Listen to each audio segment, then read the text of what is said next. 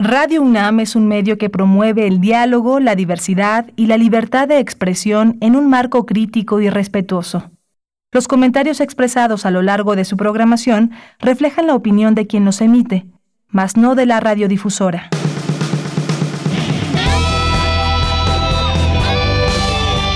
Prisma RU. Relatamos al mundo.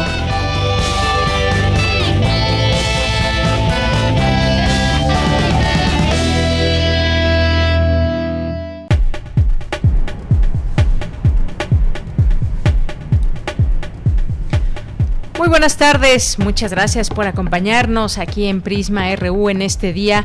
Estamos iniciando juntos este mes, el último mes del año, diciembre, 1 de diciembre del año 2020, un año que cada quien recordará a su manera y de alguna forma también pues todos imbuidos en este en esta pandemia que nos acontece la que adolecemos una pandemia que ha tenido pues eh, muchos subes y bajas se habla de rebrotes en el mundo, se habla de muchas cosas en torno a la pandemia, algo que ha trastocado nuestra vida cotidiana, como todos ustedes que nos están escuchando en este momento lo saben, eh, saben cómo han cambiado y ustedes son parte de ello, cómo han cambiado las dinámicas laborales, las, dinámicas escolares, cómo se han perdido muchas cosas, entre ellas el, el trabajo, entre ellas, pues por supuesto las vidas, las vidas de tantas personas, allegados, familiares y demás. La situación no para, estamos en una situación bastante delicada. Seguimos informando desde aquí de esto y de otras cosas. La vida continúa y también pues pasan muchas cosas desde nuestra universidad en México, en el mundo. El mundo sigue avanzando pese a todo esto. Hoy es el Día Mundial de la Lucha contra el SIDA y vamos a platicar también de esto que pues en su momento también fue un problema muy importante antes de que se llegara a controlar como se ha hecho hasta el día de hoy y cómo se ha avanzado en, en los tratamientos de las personas que viven con VIH o que han desarrollado el SIDA como tal. Vamos a hablar de, de este tema en, este espacio informativo. Si tienen preguntas o cualquier comentario, ya saben que somos todo oídos nos pueden hacer llegar sus comentarios en, durante estos meses, como ha sido hasta hoy, pues a través de nuestras redes sociales, arroba Prisma RU en Twitter, Prisma RU en Facebook. Así que vamos a hablar de este tema, de la de la lucha contra el SIDA y cómo han ido cambiando también a lo largo de los años los tratamientos, como antes incluso pues era muy difícil hablar de este tema y era un tema que pues incluso pues señalaba a las personas y bueno, pues hoy el mundo vive con este con esta enfermedad también que se ha logrado que se ha logrado encontrar tratamientos adecuados para que eh, las personas tengan tengan una, una buena vida aún siendo cero positivos. Bien, pues vamos a hablar de ese tema y vamos a hablar también, tenemos hoy como invitados para hablar de pandemia bizarra, Alejandro Rosas y Julio Patán, que estarán con nosotros aquí. La cuarentena que no quieres recordar, vamos a conversar con ellos de muchas de las cosas que han pasado a lo largo de la pandemia y sobre, sobre todo con esta, con esta palabra, la pandemia bizarra, lo que ha pasado y que nunca imaginamos que iba a suceder desde pues que se acabara en algún momento, se dejara de producir la cerveza y que luego encontráramos muchos de los lugares con filas, eh, que los velorios eran virtuales, que en tanto se avisaba de que pues nos guardáramos en casa, muchas personas seguían haciendo bodas, bautizos, 15 años, incluso las llamadas fiestas COVID. Vamos a hablar de, todo esto con ellos, con los autores que acaban recientemente de sacar este libro. Vamos a platicar en nuestra segunda hora sobre eh, pues unos, unos eh, diálogos que nos invitan, nos invita el IMAS, así que no se pierdan, para acercar las matemáticas aplicadas y los sistemas a sectores no académicos, cómo se hace esta labor desde el instituto. Vamos a platicar con Ramsés Humberto Mena, que es maestro en ciencias matemáticas y director del Instituto de Investigaciones en Matemáticas Aplicadas y Sistemas. No se lo pierdan. Hoy es martes de Poetas Errantes, nos acompañará aquí Arturo León. Mm, tenemos también literatura Hoy martes, en esta ocasión platicaremos con Andrea Vega de, eh, de libros B cuatro tipos, así que no se lo pierdan porque vamos a cerrar el año leyendo libros escritos por mujeres y se inicia ese maratón de leer libros, el Guadalupe Reinas, así que no se pierdan a Andrea en este espacio. Vamos a tener la información de cultura, la información nacional e internacional aquí en Prisma RU. Saludo allá con mucho gusto a mis compañeros, a Socorro Montes en los controles técnicos, a Rodrigo Aguilar en la producción, a Denis Licea en la asistencia. Aquí les saluda Deyanira Morán con mucho gusto, con muchas, eh, muchas ganas de seguir aquí con todos ustedes a lo largo de estos, de estos, de todos estos meses que ya hemos pasado pues desde una manera de hacer radio diferente a la que veníamos haciendo, pero aquí, aquí seguimos las maneras de organizarnos y demás. Pero muchas gracias por, por seguir eh, sintonizándonos en el 860 de AM y en el 96.1 de FM, así como en www.radio.unam.mx. Así que desde aquí, relatamos al mundo. Relatamos al mundo. Relatamos al mundo.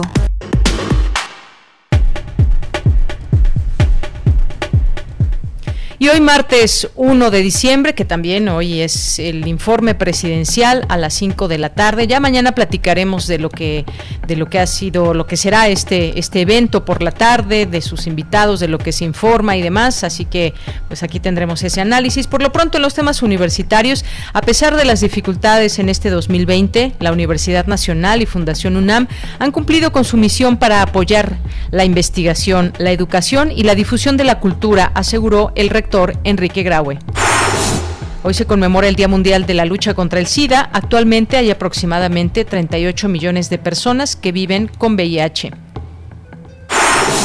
Aproximadamente 9.4 millones de mujeres mexicanas han sufrido violencia digital. Por esta razón, el Senado mexicano aprobó la Ley Olimpia. En temas nacionales, la Secretaría de Salud publicó un acuerdo para concretar la gratuidad absoluta en servicios médicos a la población que carece de seguridad social, ordenada por la reforma de 29 de noviembre de 2019 a la Ley General de Salud, vigente desde el 1 de enero de 2020. La saturación de hospitales en el país por eh, la COVID-19 ha aumentado de manera importante en noviembre, mientras el día primero del mes se registraban 49 hospitales con una ocupación de 100% en camas generales. Para el 29 de noviembre ya sumaban 77 de acuerdo con datos de la Secretaría de Salud. El gobierno federal y el Consejo Coordinador Empresarial anunciaron un segundo paquete del plan de infraestructura con una inversión privada y público-privada que involucra 29 proyectos que en conjunto conforman un monto de 228 mil millones de pesos. Tras el hallazgo del cuerpo sin vida del empresario francés Baptiste Jacques eh, Daniel Lormand, el titular de la Secretaría de Seguridad Ciudadana de la Ciudad de México, Omar García Harfuch, informó que el asesinato del restaurantero fue por robo de mercancía. La turbulencia que atraviesa Interjet no cesa. Por cuarto día consecutivo, la aerolínea presenta cancelaciones en sus vuelos en aeropuertos como la Ciudad de México, San José del Cabo, Guadalajara y Cancún. En México, la economía crecerá 3.6% en 2021, lo que significa una mejoría en los pronósticos luego de contraerse un 9.2% este año, según perspectivas de la Organización para la Cooperación y el Desarrollo Económico, la cual publicó hoy su informe semestral. El peso mexicano opera con ganancias frente al dólar este martes. El tipo de cambio se ubica en el nivel de 20. 0,2 eh, unidades por billete verde contra un cierre oficial de 20.14 unidades ayer con datos del Banco de México. En materia internacional, gigantesco y con un coste que duplicó el presupuesto y construido en tiempo récord, conocido como el Hospital de Pandemias, el complejo sanitario Isabel Sendal fue inaugurado este martes en Madrid, España, por las autoridades regionales en medio de una viva polémica. La Agencia Europea de Medicamentos anunció hoy que celebrará una reunión extraordinaria el 29 de diciembre, a más tardar, para decidir si da su visto bueno a la comercialización de la vacuna contra la COVID-19 desarrollada por el alemán Biotech y el gigante estadounidense Pfizer. Prisma RU. Relatamos al mundo. Es la una de la tarde con 12 minutos y comenzamos con los datos de la Secretaría de Salud que al día de ayer reportó 105.940 muertos por coronavirus y 1.113.543 casos confirmados. Y ante el incremento de contagios de COVID-19, el gobierno de Zacatecas declaró nuevamente semáforo rojo en la entidad. Chihuahua, por su parte, pasó a semáforo naranja restrictivo. Mientras tanto, el subsecretario de Salud, Hugo López Gatel, coincidió con la Organización Mundial de la Salud en tomar muy en serio la pandemia. Vamos a escucharlo si uno oye textualmente lo que dijo el doctor Tedros, eh, lo dice de una manera un tanto distinta a la que los medios en México quisieran orientar por alguna razón. Lo que dice es lo que le dice a todo el mundo, todos tenemos que tomarnos muy en serio, eso es lo que dijo, hay que tomarse en serio la epidemia. Y se refiere a lo que decimos aquí todas las noches. La epidemia no ha acabado, la epidemia es un fenómeno global, afecta a toda la humanidad, es decir, el doctor Tedros no es que me lo diga a mí, si me lo quisiera decir a mí a lo mejor o al secretario de salud o al presidente, quizá habría mandado un comunicado diplomático, ¿no? si fuera ese el caso. Bien, pues ahí el doctor López Gatel. Y la pregunta, pues quizás puede ir para todos, todos los gobiernos, pero también como personas, ¿lo estamos tomando realmente en serio? ¿Qué tan serio lo estamos tomando? Y pues basta ver cómo se comporta cada uno de nosotros ante esta pandemia, cuáles son las medidas que hemos tomado a raíz de que se conoció esta situación, cómo ha cambiado y trastocado nuestra vida cotidiana, pero lo que estamos haciendo también, no solamente por nosotros, en nuestra persona, sino también por nuestra familia y de ahí brincar pues a todo el tema social. Este es un tema que pues nos da mucho mucho poder como ciudadanos el poder tomar en nuestras manos también estas estrategias, hacerles caso, estar informados y saber de qué manera seguimos afrontando todo esto. Ahí queda la pregunta y habrá que hacérnoslas en lo individual, lo estamos o qué tan serio lo estamos tomando. Continuamos. Campus RU. Bien, ya en nuestro campus universitario me enlazo con mi compañera Virginia Sánchez. Dionisio Mid, quien es presidente del Consejo Directivo de Fundación UNAM, ofreció un informe de las acciones anuales. ¿Qué tal, Vicky? Te saludo con mucho gusto. Muy buenas tardes. Hola, ¿qué tal, Deyanira? Muy buenas tardes a ti y al auditorio de Prisma RU. Durante los nueve meses que lleva la pandemia nos hemos tenido que adecuar y transformar en todos los sentidos. Y a pesar de las dificultades que hemos vivido este año, la Universidad Nacional y Fundación UNAM han cumplido con su misión para apoyar la investigación, la educación y la difusión de la cultura. Así lo señaló el rector de la UNAM, Enrique Graue, al encabezar como presidente honorario la, la sesión del Consejo de Fundación UNAM realizada de manera virtual. Ahí también agradeció el esfuerzo que desde sus trincheras realizan los consejeros a favor de la UNAM. Escuchémoslo. Estamos muy satisfechos. Con todo y lo difícil de este año hemos logrado superar dificultades y como bien decía Arlet, continuaremos trabajando porque la UNAM no se detiene. Y agradecer a todos ustedes el esfuerzo que hacen desde sus distintas trincheras para apoyar a la universidad. Por su parte, el presidente de la Fundación UNAM, Dionisio Mid, informó sobre el número de becas que se han otorgado en este 2020, así como algunos programas. Escuchemos. Destacan los programas y las becas pues que hemos venido manejando eh, tradicionalmente. Eso, eso nos lleva a unas becas totales de 58.207. El programa Dona un Kit, que se ha beneficiado cerca de 7.000 alumnos, kits de protección que se otorgaron también, en la dona una tablet en la que estamos trabajando, nuestro reconocimiento y gratitud al doctor Enrique Graue, a todas las autoridades universitarias y a cada uno de nuestros consejeros que incluso han acrecentado su apoyo en medio de la pandemia. También detalló que de estas 50.207 becas, 76%, 76% han sido para manutención, 18% para apoyo nutricional, 3% corresponden al programa Beca Los Licenciatura y el 3% restantes han sido destinados a diferentes rubros. También informó sobre los programas Juntos por la Salud con el que dijo se entregó material a unidades médicas y equipos de protección a enfermeras y enfermeros. Y para apoyar proyectos de investigación relacionados con la COVID-19 de la Facultad de Ciencias, entre otras acciones se recaudaron más de 8.6 millones de pesos. Asimismo, destacó una muestra de que se mantiene el respaldo de la investigación son los siete premios enfocados a estimularla. Y en cuanto a la extensión de la cultura, detalló las actividades en línea como Ciclo Internacional de Universidades por la Ciencia, el ciclo de documentales Jueves de Ciencia, el Foro 2020 Lecciones de la Pandemia, séptima edición, entre otras en las que participaron múltiples especialistas de la UNAM y otras instituciones nacionales y extranjeras. Bueno, de ella, pues este es el informe sobre este informe de actividades de Fundación UNAM.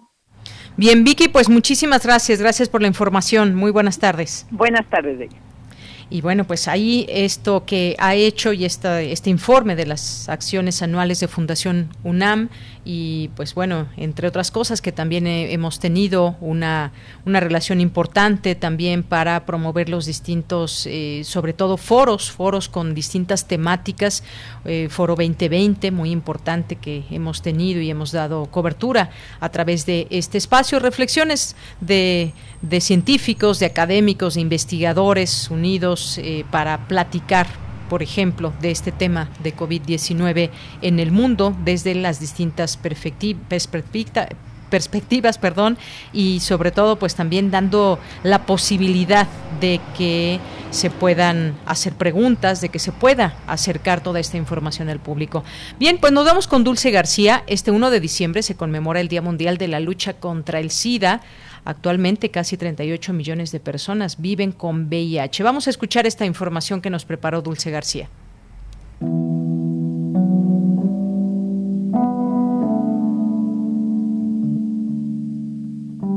Al síndrome de inmunodeficiencia adquirida o SIDA, en un inicio hubo quienes lo cuestionaron como el invento de una mente enferma para acabar con el ser humano, pero es realmente la enfermedad que se desarrolla como consecuencia de la infección con el virus de inmunodeficiencia humana, VIH. Este se puede transmitir a través de relaciones sexuales sin protección y de la madre a su bebé durante la gestación, el parto o la lactancia. En otras palabras, a los seres más cercanos y queridos. La infección por el VIH es silenciosa y puede permanecer en el cuerpo mucho tiempo sin que se note su presencia. De ahí la importancia de que quienes tienen una vida sexual activa tomen las precauciones necesarias, particularmente el uso del condón. Este virus además puede mutar rápidamente, es decir, que modifique alguno de sus genes, motivo por el cual hasta ahora no ha sido posible desarrollar una vacuna. Sin embargo, existen varias medicinas que si se toman juntas frenan el desarrollo de la enfermedad, aunque vivir con VIH sugiere una gran responsabilidad a la que se añade en situaciones de discriminación y abuso de derechos humanos.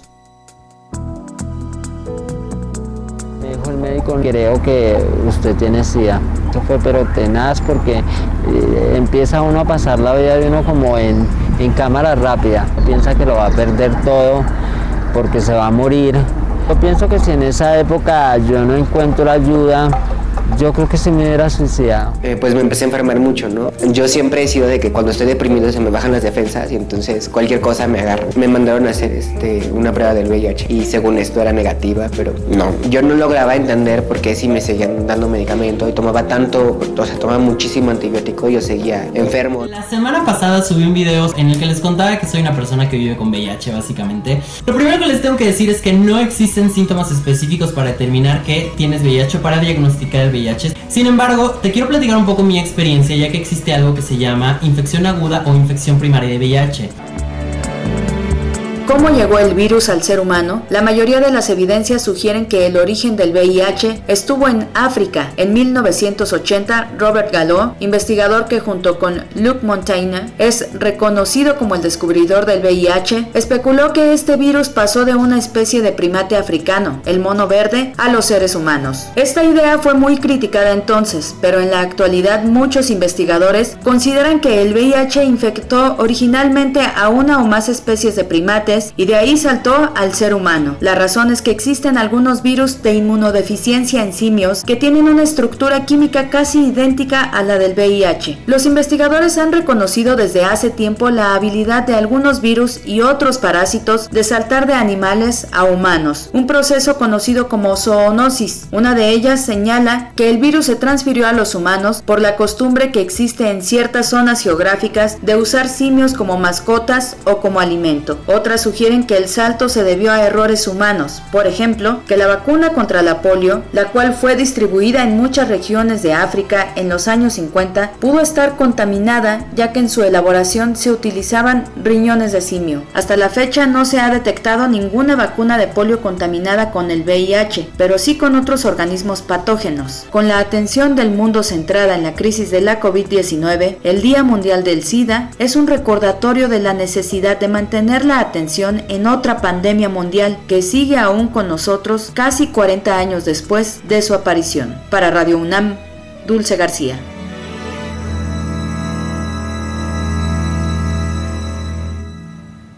Bien, pues casi, casi 40 años después, gracias a Dulce García por esta información, por esta, esta nota, pues vamos a seguir platicando de este tema.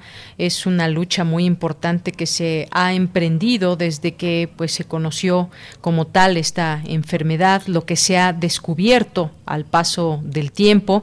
Eh, pues al día de hoy se tienen tratamientos específicos. Se ha, pasado por una serie de, tratamientos. Hay eh, este tema que se ha tocado en muchas ocasiones también desde el cine, de cómo eh, pues se ha ido cambiando también en la forma de ver esta enfermedad. platiquemos de, este tema. Ya está en la línea telefónica.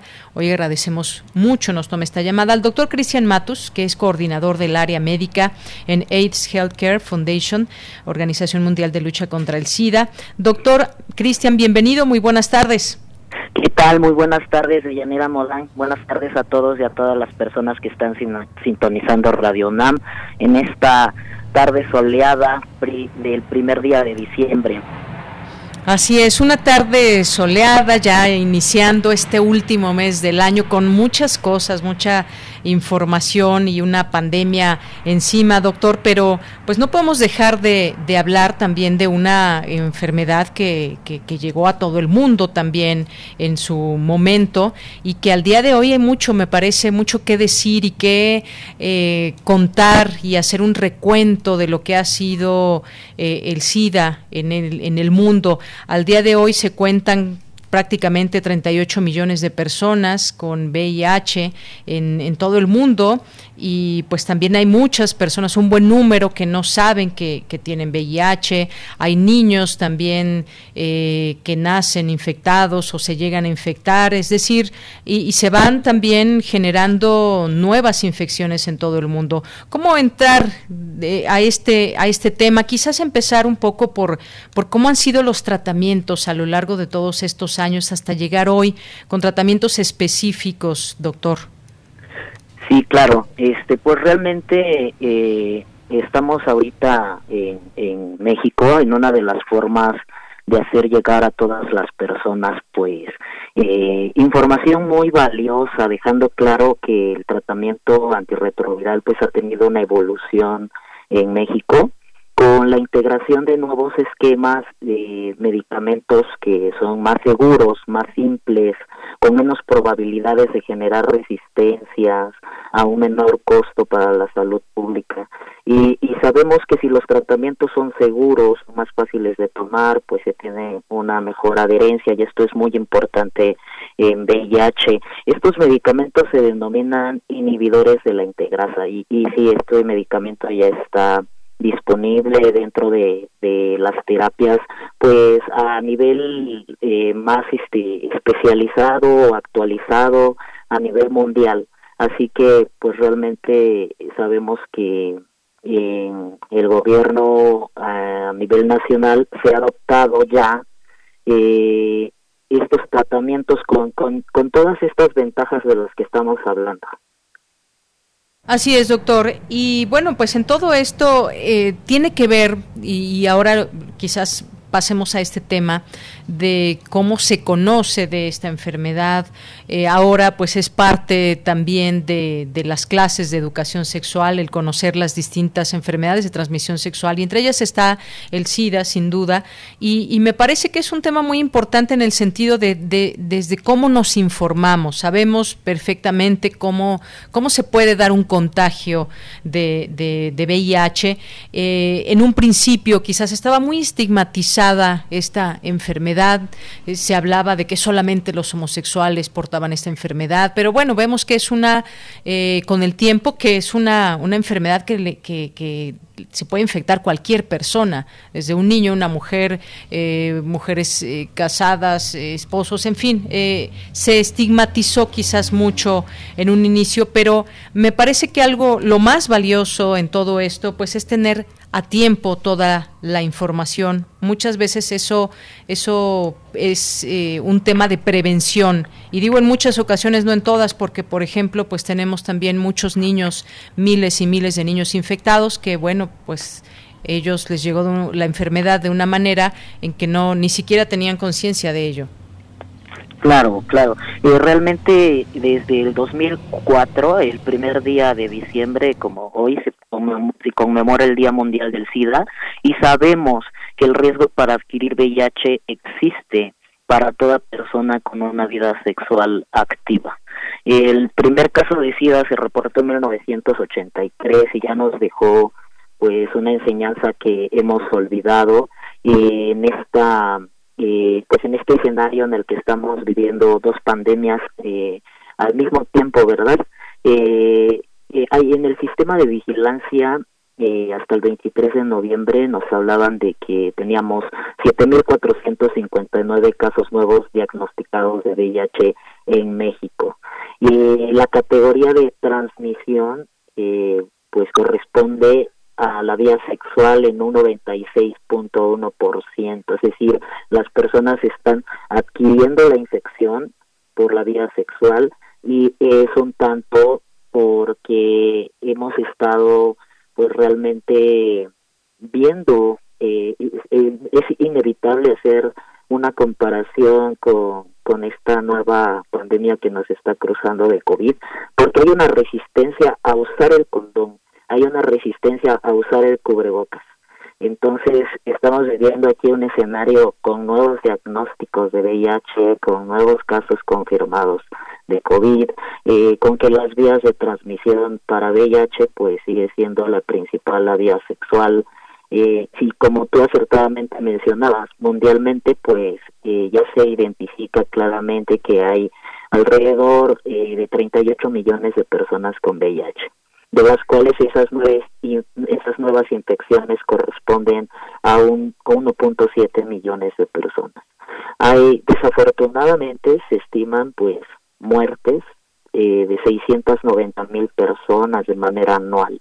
Y, y todavía más interesante, y creo que pues hablabas también ahorita del tratamiento, si bien ya tenemos nuevos esquemas, hay un gran reto porque sigue habiendo 12.6 millones de personas sin acceso a tratamiento que le salve la vida.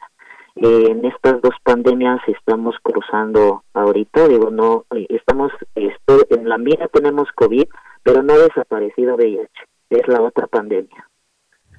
Efectivamente es la otra pandemia y usted ya lo, lo acaba de decir, un condón puede hacer la diferencia. Eh, puede evitarnos ese contagio. Así de, de simple, pero a veces no es tan simple para quien no lo usa a la hora de tener un contacto sexual.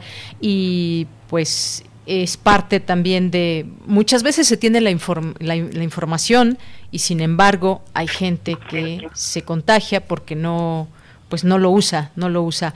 Eh, los costos para los gobiernos también han sido muy grandes, los costos en la, en la investigación.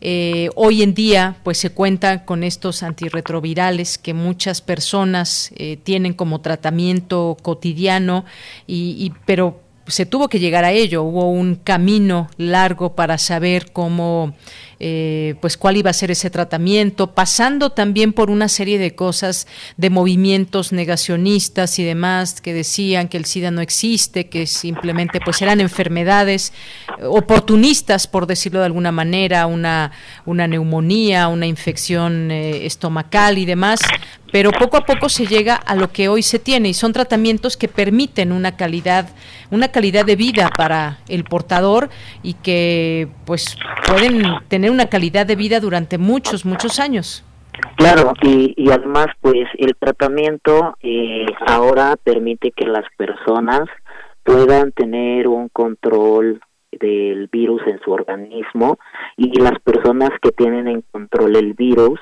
es decir, que están indetectables, pues ya no transmiten eh, la infección. Las personas no, no se contagian. El VIH en realidad tiene un mecanismo eh, un poco más complejo y por eso hablamos de transmisión. La, la forma de transmitir el VIH, la más común, la más conocida, pues es por la vía sexual. El, el uso del condón nos ayuda también, pues, en efecto, a, prevenir otras infecciones que se adquieren por la vía sexual. Y, y hablaba ahorita, pues, precisamente de, de la enseñanza que nos ha dejado el VIH eh, o, o, también el recordatorio que nos está haciendo el VIH en, en, esta situación de COVID, porque hay personas que tienen VIH y COVID y, y hemos aprendido que hablábamos mucho de los grupos de riesgo, tú lo mencionabas ahorita, cuando la epidemia de VIH inició, decíamos que una persona, eh, un hombre que tiene sexo con hombre, pues era una, una población eh, en riesgo, un grupo de riesgo.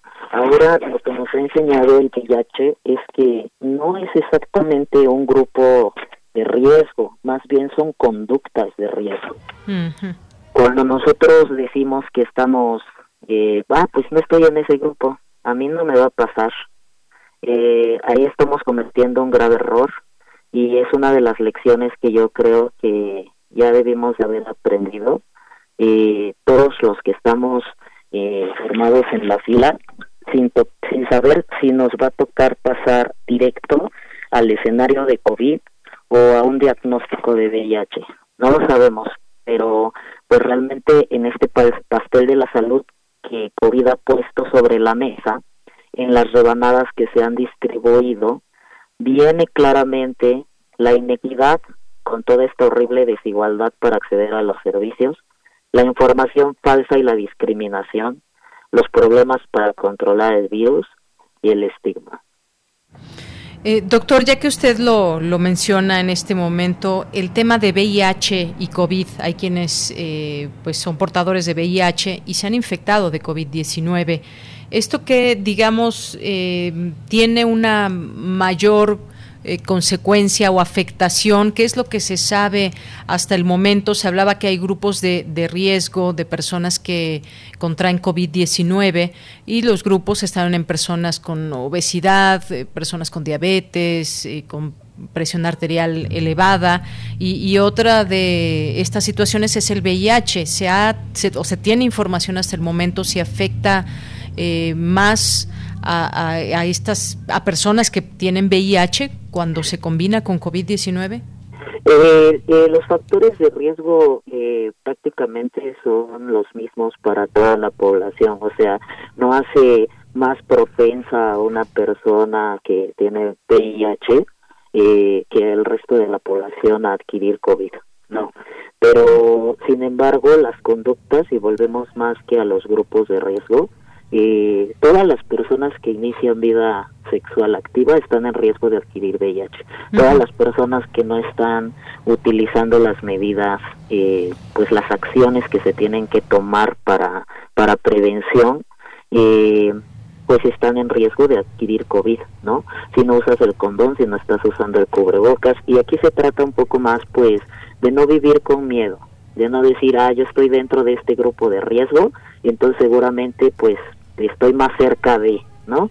Y en realidad todas las personas creo que en este momento pues debemos de tomar el tema eh, como una manera de acostumbrarnos con las nuevas normalidades, no vivir con, miedo y pues estar respetando esas medidas. Ya sabemos las medidas.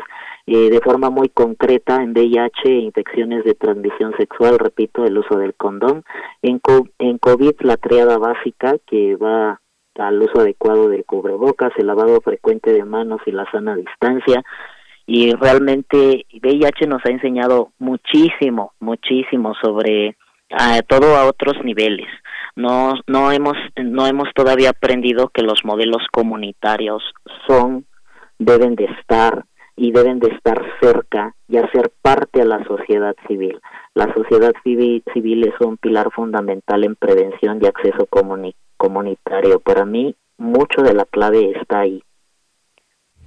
Mucho de la clave está ahí y pues eh, y para ir cerrando, doctor, pues muchas muchas enfermedades existen que podemos prevenir y el SIDA es una una de ellas. Eh, digo, desafortunadamente hay varias, varias formas de contagio. Una de ellas, la principal, eh, se sabe que es la sexual, pero muchas veces también ha pasado que a través de una transfusión de sangre eh, las personas pueden quedar infectadas o incluso al compartir jeringas y, demás pueden ser riesgos también muy, muy claros. Hay en el mundo personas que están atendidas hoy por hoy con tratamientos específicos que les dan la posibilidad de una calidad de vida, pero hay personas que son portadoras y aún no lo saben, hay personas que no tienen tratamiento e incluso hay personas, aunque no lo no lo creamos que no quieren un tratamiento o no se han eh, pues hasta el día de hoy eh, podido entrar o no quieren a un tratamiento específico. Eh, por último, doctor, le preguntaría los antirretrovirales, ¿qué es lo que qué es lo que le dan, qué posibilidad le dan al paciente tratado con, con estos elementos? Eh, la importancia aquí es, hacer un diagnóstico temprano. Por eso es que es muy importante hacerse la prueba rápida de VIH. Y hay varios puntos de prueba que pueden eh, consultar las personas en la página de. Aquí en Ciudad de México, en la colonia Anzures, hay una clínica, la prueba es gratuita, rápida, confidencial y nos da la primera parte que es detección oportuna una persona que inicia temprano la terapia tiene realmente la posibilidad de realizar una vida normal como cualquier otra persona.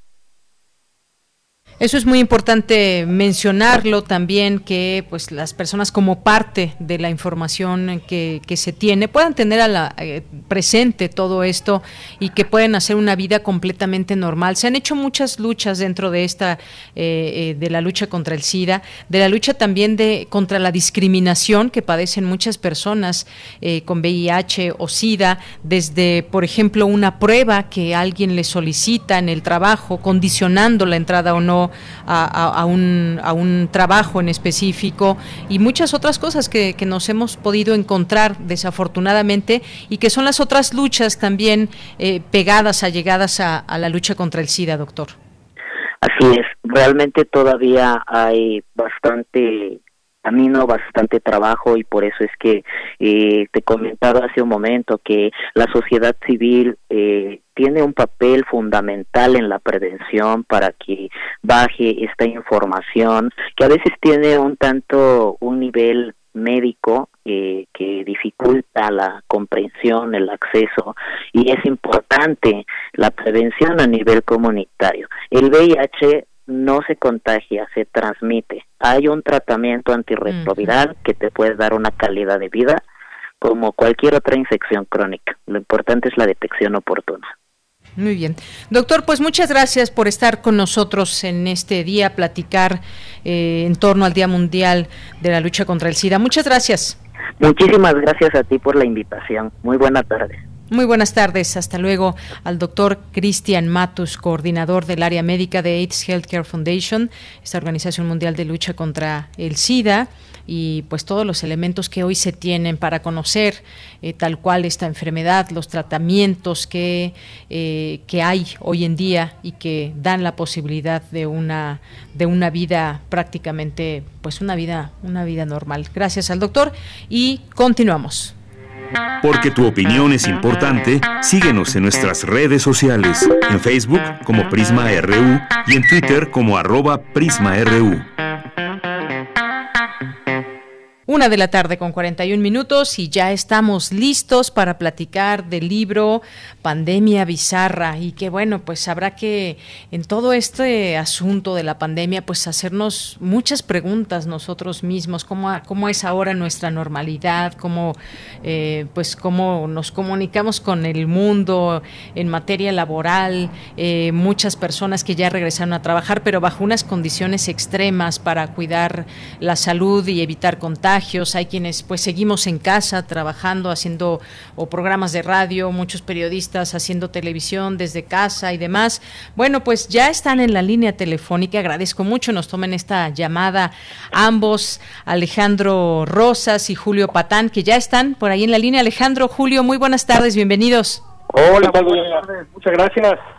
Pues gracias por estar con nosotros. Eh, voy a empezar con Alejandro porque además, además hoy es su cumpleaños. Felicidades, Alejandro. Ah, cumple 65. ¿65? Yo no pregunté la edad, ¿eh? Alejandro, pues es divulgador de la historia, escritor, catedrático. Pues cuéntanos un poco, Alejandro, de todo esto que podemos encontrar en el libro. Déjenme empezar, nada más, nada más voy a leer esa única parte del libro, que es el primer párrafo y que completamente creo que nos vamos a identificar todos. El 2020 agarró a la humanidad en fuera de lugar. Nadie esperaba una pandemia, mucho menos una cuarentena tan larga, ni un confinamiento 24 por 7 con la pareja, con la familia, con los hijos, con perros y gatos o con la soledad. Nadie estaba preparado para el coronavirus ni para hacer la cocina todos los días. Y como nadie lo imaginaba, el mundo entero cayó en una realidad bizarra permanente y aquí seguimos en esta realidad bizarra. Alejandro. Así es, eh, bueno, muchas gracias por la invitación. Fíjate que efectivamente, eh, basados en esta idea, como tú bien lees en el principio de la introducción, eh, nos decidimos hacer este, este ejercicio que tiene que ver más como una especie de invitación al descanso, porque efectivamente ha sido demasiado larga, desgastante y dolorosa la pandemia, con todo lo que ha implicado eso. Pero lo que pretendíamos hacer aquí es tomar quizá algunos elementos de humor eh, no perder la capacidad de reírnos, no de la tragedia, porque creo que eso lo traemos muy marcado toda la humanidad en este año. Pero sí encontramos y fuimos viendo en la prensa, en los medios electrónicos, en las redes sociales, a lo largo de todo el año, eh, historias que son verdaderamente de risas, son bizarras, son eh, eh totalmente de, de otro mundo, parecería que no son ni siquiera de la humanidad, pero lo curioso es que todas están hechas por seres humanos en todas las latitudes. Por eso también es un libro que abarca no solamente México, sino abarca el mundo, a diferencia de lo que había sido México Bizarro 1 y 2. Entonces, era rescatar cosas tan absurdas como un, pueblo chapaneco buscando a un hombre lobo que surge en medio de la pandemia, o eh, aquel alcalde que pone el grito de la llorona en las noches para que no salgan los jóvenes eh, de sus casas, o eh, la campaña en el, en el metro de la Ciudad de México que se llama que no te cargue el payaso y de repente aparecen payasos regalando cubrebocas y dándote gel, ¿no? Entonces la idea es sí eh, recuperar historias de la pandemia, pero que en un momento dado te permitan sonreír y tomar un respiro. Así es. Pues sí, hemos visto de todo y yo creo que faltan más cosas. No sé si ya hemos visto todo con este tema del coronavirus, eh, Julio, pero también eh, pues hemos visto desde remedios caseros, remedios insospechados que nunca pensaríamos y cómo, cómo llegaban, por ejemplo, a través del WhatsApp, de las, de WhatsApp, de las redes sociales y demás, y tómate tal remedio y con eso se cura el coronavirus o lo previenes y no sé, una serie de fake news, de noticias falsas que también hemos estado eh, recibiendo desde que inició todo esto. Bueno, las, las fiestas, hemos tenido bodas, bautizos, 15 años, las fiestas COVID, ¿cuántas cosas, eh, Julio, también? Fíjate, algunas, este, digamos, para hablar de toda esta propensión al pensamiento mágico que, que se ha no, no desarrollado a partir del COVID, sino manifestado, yo creo. Este, pues sí, en algunos casos, viene de los líderes planetarios, o sea, recuerda a Donald Trump sugiriendo que te unos buches de cloro, ¿no? Claro. Este, que luego dijo que era de broma, pero no era de broma, o sea, realmente pensaba que eso podía tener algún sentido. Este, sí, eh, y va desde los líderes planetarios hasta el ciudadano de a pie, por decirlo así, que es todo el rango que nosotros hemos intentado abarcar en el libro. Es decir, sí, está Donald Trump con estas sandeces, digámoslo así, pero luego está pues la gente que, que cree que no existe el virus, por ejemplo, ¿qué te parece? Y no son pocos, ¿eh? No son pocos. Miguel Bosé, sí, por eh, ejemplo, convocó a una manifestación en Madrid contra la imposición de medidas, eso, el término no lo deberíamos usar porque es muy feo, pero bueno, medidas sanitarias sobre la convicción de Miguel Bosé de que el virus no existe. Luego dijo que sí, ¿no? Pero su primera manifestación fue que no, que en realidad lo que querían era fingir que nos iban a vacunar para inocularnos nanotecnología y con la activación del 5G controlar nuestras mentes para que Bill Gates domine al mundo. Entonces, bueno, es una idea que comparten Miguel Bosé, Pati Navidad y muchísimas personas que efectivamente se fueron a manifestar en Madrid sí. o en Berlín. O sea, en la, digamos, el eje del pensamiento democrático y científico, un país que ha, Alemania, eh, controlado bastante bien la pandemia, ¿no? Etcétera, etcétera. Bueno, miles de personas manifestándose por su escepticismo frente a la existencia de un virus que está matando a muchísimas personas. Entonces, yo creo que es una mezcla del el fenómeno de las redes sociales y de Internet en general, que sí multiplican la mentira y el absurdo muy aceleradamente, y nuestra naturaleza, pues, este, por lo menos dudosa, ¿verdad? Claro. Pues sí, todo esto que ha sido, pues podemos contar, yo creo, también, gracias Julio Alejandro, nuestra propia eh, pandemia. También es una pandemia del mundo, una pandemia social, pero cada uno de nosotros podrá contar su, pandemia, incluso en una misma familia, eh, cómo lo ve un, un, un adulto mayor, un niño, cada quien puede estar sintiendo en estos momentos y ha vivido una propia pandemia. Eh, según Leo, tú te, tú te contagiaste de, de COVID-19 y, de pronto venían también todas estas ideas de que si después de esto o durante todo este tiempo de cuarentena íbamos a reflexionar y ser mejores personas y demás y que la naturaleza ganó espacio, muchas y tantas cosas, reflexiones que nos llevaban a decir, sí, es, es verdad, a, a, dónde nos va a llevar eh, la pandemia mundial, propia pandemia. Efectivamente, fíjate que yo creo que eh, todos atravesamos por lo mismo. Bueno, yo siempre he sido un descreído de los grandes cambios en la humanidad, porque lo que priva es la naturaleza humana, ¿no? Entonces, yo mismo ahí lo, lo pongo en, en, introducción personal de la pandemia, porque cada uno escribió, tanto Julio escribió su, su percepción como yo la mía. Eh, al principio quizá con una idea muy clara de pues voy a aprender a hacer algunas cosas, yo no suelo cocinar como mi querido Julio que hace un, un panque de plátano extraordinario, lo cual me extrañó mucho sí. desde el principio. Y, este, y, que no este, aprendió a hacer en la pandemia, por cierto, dice. Además, además, exacto, se jacta de eso. Yo quise hacerlo, pero en el primer momento en que fracasé haciéndolo, dije, a ver, voy a hacer el que siempre, siempre, y lo que se trata de la pandemia o del hecho que nos ha tocado vivir es, es sobrevivir es pues sí. hacer lo necesario para pasar bien, para atravesar el trago amargo. Eh, se ha extendido demasiado, insisto. Todavía no se ve cerca el final, pero creo que nos fuimos adaptando a muchas cosas que han sido nuevas. No sé, eh, eh, por ejemplo, eh, todo este asunto de hacer reuniones por Zoom.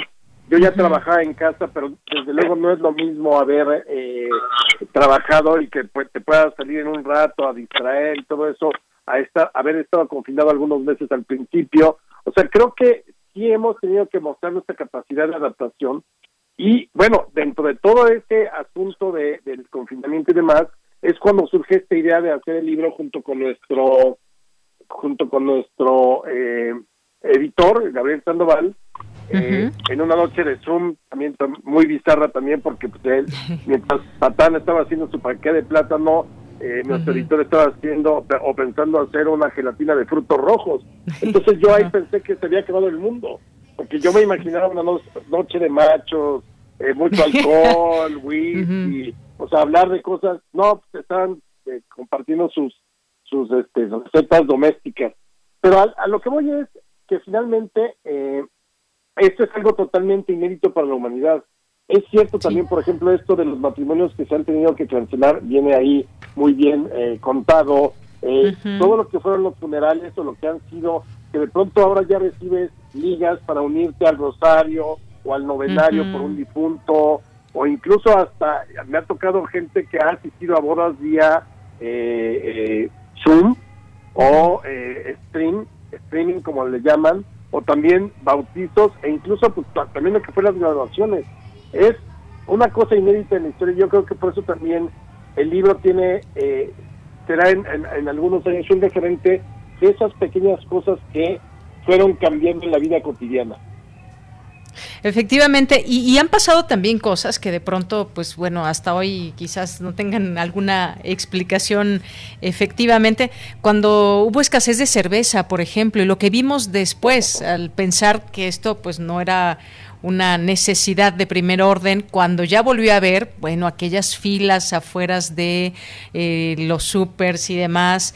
Pasamos también en esta pandemia por la rifa de un avión, pasamos por un montón de cosas que, pues bueno, a final de cuentas estamos en plena pandemia, pero la vida continúa y, pues también los, los gobiernos han tenido que dar distintos giros y, reagrupar los presupuestos y demás. Y luego hay discusiones muy, muy ricas, por decirlo de alguna manera, eh, entre, por ejemplo, en el caso de México, entre la federación y los gobernadores, eh, los que están en desacuerdo por cómo se lleva todo este tema de la pandemia, pero a la vez hacen fiestas de, de 500 personas como, como Diego Sinoé de Guanajuato, o incluso pues acaba de hacer eh, pues un partido entre Chivas y América, y todas esas cosas que, que van pasando y que vamos tratando de comprender los porqués.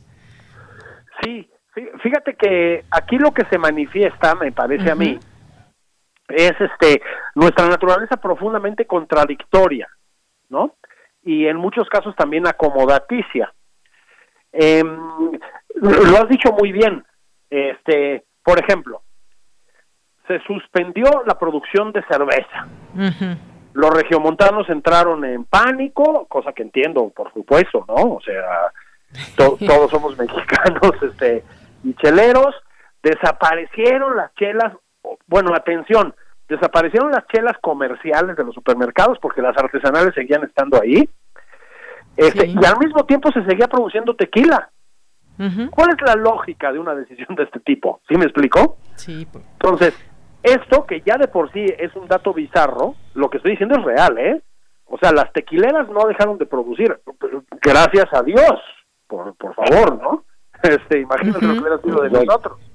Entonces, lo que ha hecho este virus, digamos, es potenciar y volver mucho más explícito nuestro carácter falible, insisto, contradictorio, eh, muchas veces absurdo, tanto en los ámbitos gubernamentales como en el de la ciudadanía de a pie, lo digo otra vez, ¿no? Es decir, yo creo que Enrique Alfaro en, en Jalisco, este, a despecho de lo que piensan Andrés Manuel López Obrador y Hugo López Gatel, lo hizo bien.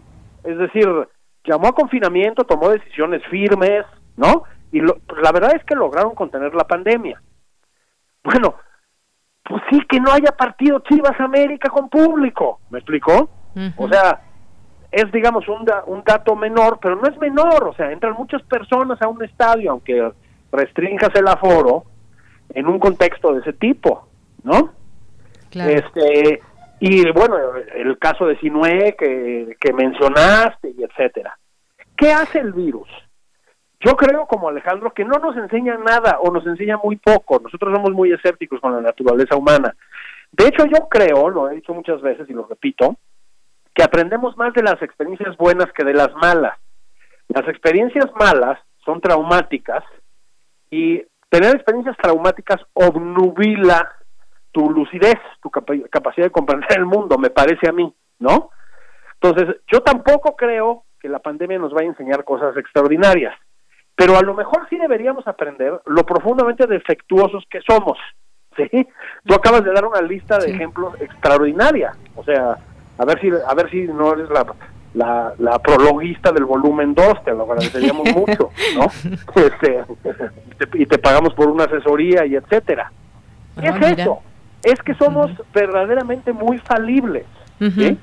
y muy contradictorios, y lo somos en todos los planos. ¿no? A ver, nada más atención con esto. No pretendemos, con lo que estoy diciendo, quitarle responsabilidad a los gobiernos muchos países, el nuestro para empezar, que han enfrentado en muchos países de una manera desastrosa, como en el nuestro, la gestión de la pandemia, ¿sí? Eso, eso, es, eso es aparte. Y la responsabilidad de ellos es central y es gravísima. Pero no se limita a los gobiernos, es decir, se extiende a todos nosotros. Y no se limita al gobierno federal, en el caso mexicano, sino que también le pega un poco a los gobiernos estatales en algunos momentos, aunque yo creo que hay varios que lo han hecho mucho mejor, ¿eh? incluida Claudia Sheinbaum en la Ciudad de México. ¿sí? Pero ese tal vez es el único aprendizaje que podemos tener realmente de fondo en esta pandemia, que somos un desastre. Pues sí. Somos un desastre y pues creo que nos, nos falta muchísimo también por pues comprender también el propio poder que tenemos social para revertir números, más allá de que sí, por supuesto, también las estrategias siempre son bienvenidas en todo esto. Y hay cosas también muy tristes, ya que eh, mencionamos cifras, o podemos mencionar cifras y demás, los funerales virtuales, las personas que ingresan a hospitales y que no pueden ser visitadas como normalmente se puede hacer con una persona que está enferma y que posiblemente no gane una lucha a tal o cual enfermedad. Eso, eso es una parte también eh, muy triste, que, que, es una cara muy fea de la, de la pandemia. Y pues bueno, muchas otras cosas con las que hemos que, eh, tenido que aprender. Ya casi se nos acaba el tiempo, nos quedan dos minutos, nos tenemos que ir al corte a las dos, a las dos de la tarde. Así que pues bueno, yo les pediría por último quizás nada más eh, que nos inviten a leer su libro. Yo por supuesto lo recomiendo, es de Editorial Planeta y se van a divertir, van a quizás identificarse con muchas cosas. El amor también, qué, qué pasó en eh, la pandemia, el amor en tiempos de pandemia. Alejandro, ¿con qué te despides? Sí, efectivamente, yo creo que con esa eh, reflexión, aunque no es un libro para reflexionar, sino más bien, insisto, como una bocanada de oxígeno para reír un poco de cosas tan absurdas con las que nos encontramos, el hecho es que sí nos ha, eh, eh, digamos, conmovido todo este año porque pues realmente la humanidad en ningún otro momento de la historia estuvo acostumbrado a estar confinado tanto tiempo con su gente, ¿no? Es decir, esto es inédito, que uno pueda pasar o haya pasado tanto tiempo, 24 horas por 7 días a la semana, con la pareja, con los hijos, con los, eh, con tu- o, o solo, creo que eso también eh, habrá que escribir en el futuro sobre eso y sobre eh, cómo pasamos toda esta etapa.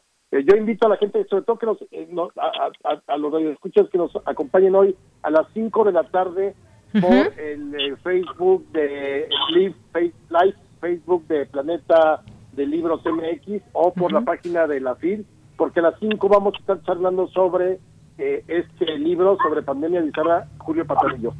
Muy bien, pues ahí queda hecha esta invitación a las 5 de la tarde por Planeta Libros o por eh, la FIL Guadalajara, también sus canales que tiene para pues estar ahí viendo todo lo que sucede en la feria. ¿Con qué te despides, Julio? Bueno, con un mensaje de ánimo para todos, porque Bien. tienen tiempos espantosos, la verdad. Este, no, no pintan bien las cosas de aquí a que llegue una, una vacuna, pero lo que tal vez sí hemos aprendido es que también te la puedes pasar bien metido en tu casa, ¿no? Entonces, este, Sí. con todas las Hay limitaciones que buscarle, hay que buscarle. Entonces, pues que disfruten la Navidad, que disfruten el fin de año, que chupen sin, sin restricciones, que coman, que suban de peso, porque a pesar de todo nos la podemos pasar bien. Sí, yo coincido con esto y pues bueno, pese también a todas las malas noticias que hay en torno de todo esto y muchas familias que lo han vivido muy, lo han pasado muy mal y lo han pasado muy tristes, pero pues habrá que buscar esas, esas formas de pasarla bien en, en casa lo más posible, guardarnos en casa. Pues yo les quiero agradecer a ambos, a Alejandro Rosas, a Julio Patán, gracias por estar con nosotros aquí en Prisma RU de Radio UNAM, que les vaya muy bien con este libro y ya no, tenemos una cita a las 5 de la tarde. Muchísimas gracias, un abrazo. Un abrazo, y felicidades Alejandro y felicidades Julio también por el libro y por todo. Hasta luego. Bien, pues nos, nos despedimos, nos vamos, antes de irnos al corte, ya no, no nos da tiempo, íbamos a pasar una, una pequeña producción de lo que el virus nos dejó, pero ya será para otro momento. Por lo pronto nos vamos al corte y regresamos a la segunda hora de Prisma RU. Prisma RU. Relatamos al mundo.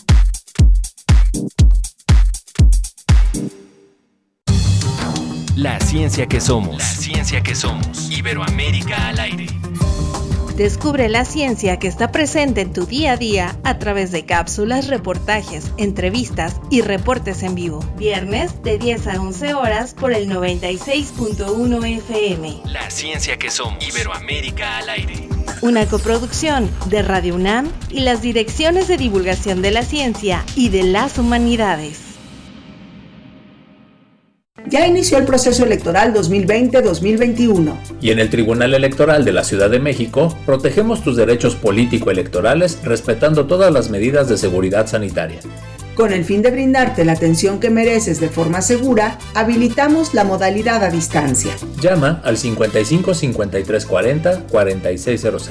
En caso de que nos visites, te invitaremos a seguir los protocolos de salud.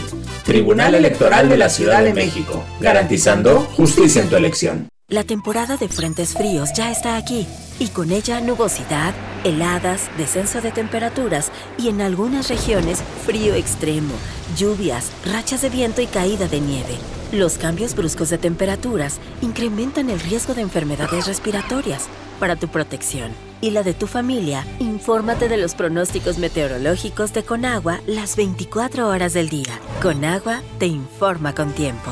Conagua, Gobierno de México. La psicología observa al ser humano, sus escenarios y comprende su diversidad. Adentrémonos en ella. Juntos hagamos conciencia, psicología y sociedad. Cuarta temporada. Un programa de análisis y reflexión con Berenice Camacho y los doctores Mariana Gutiérrez Lara, Jorge Álvarez Martínez y Laura Ramos Langurén. Todos los lunes a las 18 horas por el 96.1 de FM y su retransmisión los jueves a las 16 horas por el 860 de AM. O si lo prefieres, escucha el podcast en radiopodcast.unam.mx. Radio UNAM, Experiencia Sonora. Cartas Sonoras para Cuerpos Celestes es un proyecto que une nuestras voces en un relato de duelo colectivo. Durante el mes de noviembre recibimos desde distintos puntos del país un conjunto de cartas dedicadas a personas fallecidas durante la pandemia en un buzón de voz. Ahora, a través del sistema de ondas de la radio, las transmitiremos en horarios nocturnos en esta y otras radiodifusoras. Te invitamos durante la transmisión a salir y apuntar tu radio o tus bocinas hacia el cielo para que nos ayudes a que estas palabras lleguen al espacio sideral y sean escuchadas por los cuerpos celestes. Hagamos esto juntas y juntos. Hagamos que el habla se transforme en nuestro ritual de despedida y que la escucha del relato ajeno sea un abrazo para sentirnos menos solas. Organizado por Cultura UNAM, Cátedra Bergman, Festival El Aleph y la Fonoteca Nacional en el marco de la mega ofrenda. Del 1 al 6 de diciembre a partir de las 0 horas. Radio UNAM. Experiencia sonora.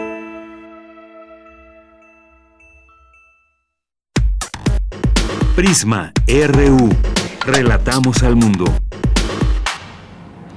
Dos de la tarde con cinco minutos, estamos de regreso iniciando esta segunda hora del programa Prisma RU aquí en Radio UNAM. Gracias a quienes nos están siguiendo en www.radio.unam.mx, que es nuestra página de internet. Si se perdieron alguna entrevista, algún programa de Prisma RU o de cualquier otro programa que se transmita a través de Radio UNAM, pues pueden encontrar los podcasts. Se van a nuestra página a la parte de podcast, ahí le dan clic y buscan por orden alfabético el nombre del programa que les interese y ahí pueden encontrar eh, los podcasts. Muchas gracias por continuar también en nuestras frecuencias universitarias 860 de AM y 96.1 de FM. Seguimos acompañándolos en esta tarde que hasta hace unos momentos estaba muy soleada, ahora pues yo creo que pasó alguna gran nube por aquí que pues se llevó el sol de momento. Eh, gracias ahí en cabina Socorro Montes, a Rodrigo Aguilar, a Denis Licea, aquí le saluda Deyanira Morán. Y pues vámonos con los saludos de las personas que nos han hecho llegar sus mensajes a través de nuestras redes sociales. Prisma RU en Facebook, arroba Prisma RU en Twitter. Paloma G. Guzmán, muchos saludos. Brenda Contreras, César Soto, que nos dice... Es normal el beber alguna bebida de preferencia, como lo sugiere, sugiere cada noche Julio Patán. Gracias, César Soto. Eh, también John C., muchas gracias, saludos. a HF México, Jean-François Charrier, también muchos saludos. Rebeca Vega, eh, Ángel Mencias dice Lelo, por favor. Primero que nada, saludos y bendiciones. Y bueno, pues nos escribe aquí Ángel Mencías, que es un cantautor, y nos, nos manda su música. Claro que la escucharemos, Ángel Mencías, muchas gracias. Eh, gracias también aquí a Rosario Martínez, que nos dice, el bicho exhibió a todo mundo y continúa haciéndolo. Gracias, Rosario, que también nos dice, aquí en mi pueblo hasta andan pidiendo cotización de banquetes para 100 personas para este mes. Diciembre, el, mes de las fiestas, eh, pues sí, hay quien no logra comprender eh, lo bien que nos haría no reunirnos y mucho menos tantas personas como lo menciona Rosario Martínez y yo sé que ese es el negocio de muchas personas que se dedican a hacer banquetes, los lugares, los los salones, por ejemplo, cuántas cosas se han tenido que cancelar y sobre todo cerrar sus puertas, las fiestas de niños que a veces pues bueno, muy grandes un punto de encuentro para familias y demás, pues todo esto desafortunadamente tiene que ser así en este momento y todo sea pues en bien de la salud y por porque no nos contagiemos. Gracias Rosario, que también nos dice que es muy difícil que entienda la gente ahorita en el mercado tres personas sin cubrebocas, tan alegres por la vida. Pues sí, como ellas, muchas otras personas. Rosario Armando Aguirre, muchas gracias. Nos dice excelente lectura para estos tiempos. Saludos a Alejandro y a Julio. ¿Y creen que regresemos a la vida de antes? Buena pregunta, Armando. Pues habrá que habrá que ver qué sucede cuando llegue la vacuna ya a una aplicación masiva posiblemente podremos hablar si, si podemos volver a la vida de antes. Eh, gracias por aquí a Motif, nos dice un mal ejemplo de AMLO al no usar el cubrebocas y hoy el vocero López Gatel. Eh, defiende esta conducta del presidente con el argumento de que la Organización Mundial de la Salud pidió responsabilidad a todos para cumplir con las medidas de prevención eh, protección contra COVID-19. Ambos pueden enfermar. Gracias por el comentario. Javier GJ, también gracias. Gisela Chávez dice, buen día, felicitaciones por los invitados, que son grandes personajes. Saludos Alejandro, que lo escucha a diario. Muchas gracias Gisela. Gracias eh, también a ustedes que están por aquí, a Jazmín Moreno, a Doris Morales, muchas gracias, a David Castillo Pérez. Eh, también muchas gracias por aquí. Los poetas errantes que estarán en un momento más aquí con nosotros, presentándonos como cada como cada martes sus, sus trabajos. Eh, Paloma, muchas gracias. José Ramón Ramírez, a todos ustedes que están aquí presentes, gracias por hacerlo y nos da mucho gusto poder saber que están ahí. Gavipterix, que nos dice también qué fácil decir que, que Enrique Alfaro lo ha hecho bien. Eh, cuando el asesinado no es de tu familia. Gracias Gaby gracias a Brenda Contreras y a todos los que se sumen en estas redes sociales, que es la manera de comunicarnos ahora con nuestro, nuestro público. Bien, bien, pues nos vamos a la información con Cindy Pérez Ramírez. En la Facultad de Ciencias se realiza la Semana de la No Violencia de forma virtual. Adelante.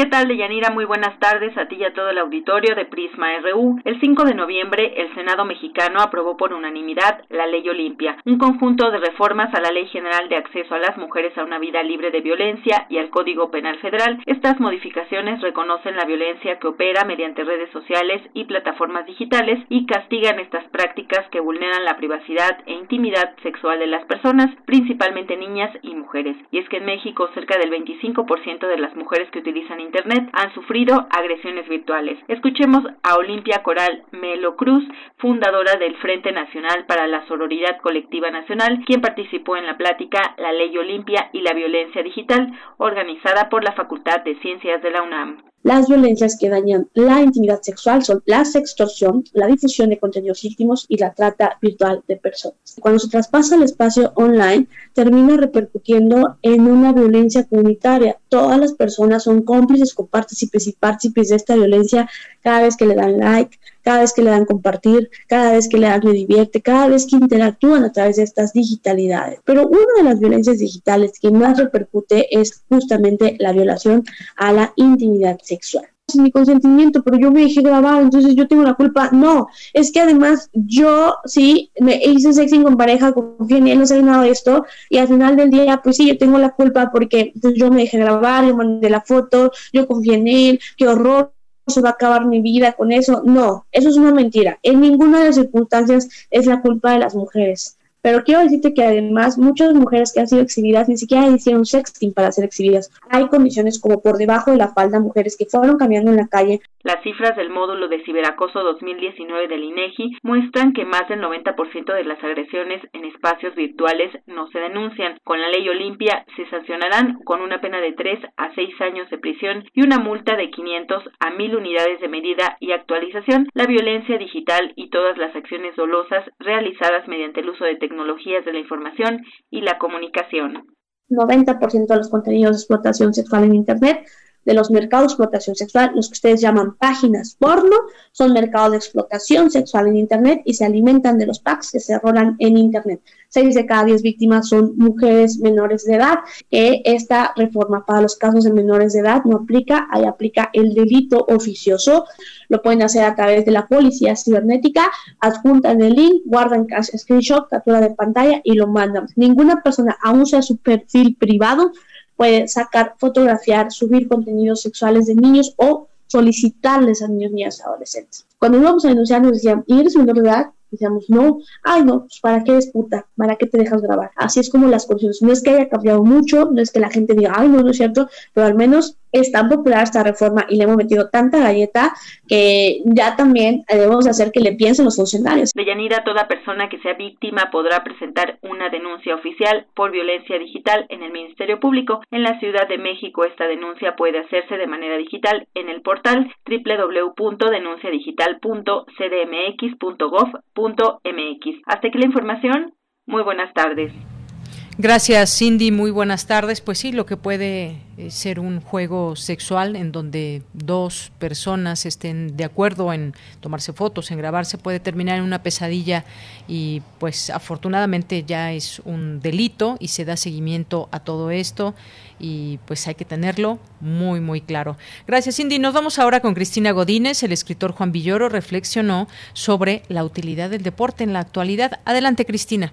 Buenas tardes, Deyanira. Un saludo para ti, para el auditorio de Prisma RU. La Dirección General de Divulgación de las Humanidades, en su ciclo Humanidad es Deporte, charlas y retos deportivos, invitó al escritor Juan Villoro a platicar sobre el deporte en la modernidad. Villoro citó al escritor francés André Malraux, quien decía que el siglo XX es el extraño siglo de los deportes, es decir, consideraba que se podía definir toda una época a partir del deporte organizado. En este sentido, el autor del libro Dios es redondo consideró que todos tenemos dos tipos de vinculación con el deporte, una íntima, personal y otra como espectadores y consumidores. El gran escritor y caricaturista argentino Roberto Fontana Rosa que era muy aficionado al, fútbol y en especial al Rosario Central, decía que él solo había tenido dos defectos para ser un gran futbolista. Uno era la pierna izquierda y otro la pierna derecha. Bueno, a mí me pasó más o menos lo mismo y desde entonces, quizá de una manera compensatoria y porque me dediqué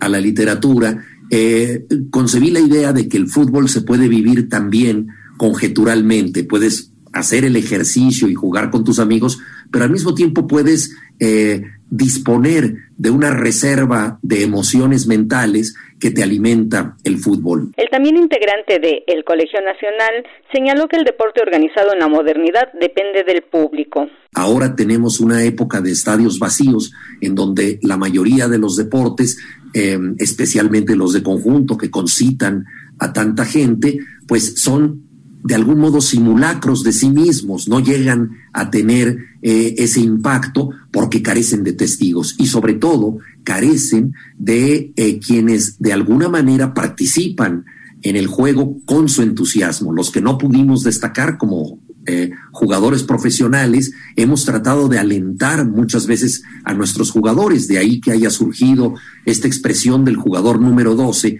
para tipificar al graderío, a la gente que con su emoción influye de algún modo en el resultado. Juan Villoro concluyó que el deporte sirve para tener una balanza del mundo donde puede ganar el mejor y donde se puede reconocer el esfuerzo del contrario, pero donde también coinciden los intereses de televisoras, políticos y muchos otros problemas. De Yanira, este es el reporte. Buenas tardes. Gracias, Cristina. Muy buenas tardes. Porque tu opinión es importante, síguenos en nuestras redes sociales, en Facebook como Prisma RU y en Twitter como arroba PrismaRU. Bien, continuamos, continuamos, es la, son las 2 de la tarde con 17 minutos y ya está en la línea telefónica es en la línea telefónica. Eh, vamos a irnos antes a las, a las a la información internacional con el servicio de la ONU. Adelante. Estas son las noticias más destacadas de las Naciones Unidas con Beatriz Barral. La crisis del COVID-19 ha disparado el número de personas que necesitan asistencia humanitaria en todo el mundo a un nivel sin precedentes. 235 millones de personas requieren ayuda, lo que supone un aumento del 40% respecto al año pasado. La ONU pide 35.000 millones de dólares para llevar asistencia en 2021. Si todos los que necesitarán esa ayuda humanitaria el próximo año vivieran en un solo país, este sería la quinta nación más grande del mundo. Marloco, que es el coordinador humanitario de la ONU. The picture we are presenting is the bleakest and darkest el panorama que presentamos es la perspectiva más sombría y oscura sobre las necesidades que jamás hayamos establecido, y eso es un reflejo de que la pandemia de COVID-19 ha causado una carnicería en todos los países más frágiles y vulnerables del planeta. Las Naciones Unidas y sus socios se proponen ayudar a 160 millones de personas en 56 países. En Latinoamérica hay planes específicos para Colombia y Venezuela, además de otro regional para los refugiados y migrantes venezolanos. En Venezuela el PIB ha caído un 26% más este año, dando como resultado un mayor porcentaje de pobreza y una reducción de servicios básicos.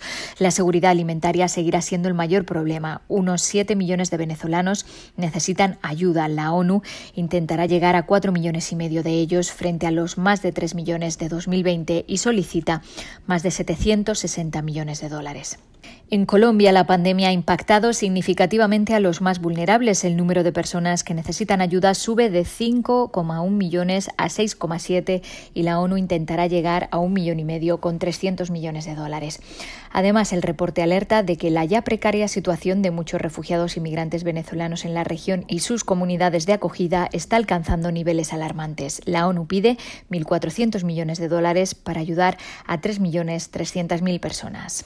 En el Día Mundial del SIDA, una buena noticia. Niños que viven con VIH en África comenzarán a recibir en 2021 una versión genérica y pediátrica de la terapia antirretroviral, una tableta soluble con sabor a fresa que estará disponible incluso para los bebés. 1.700.000 niños viven con VIH en todo el mundo, pero solo la mitad recibe algún tipo de tratamiento y 100.000 mueren cada año. La terapia ha sido creada gracias a un acuerdo entre United y la Fundación Clinton.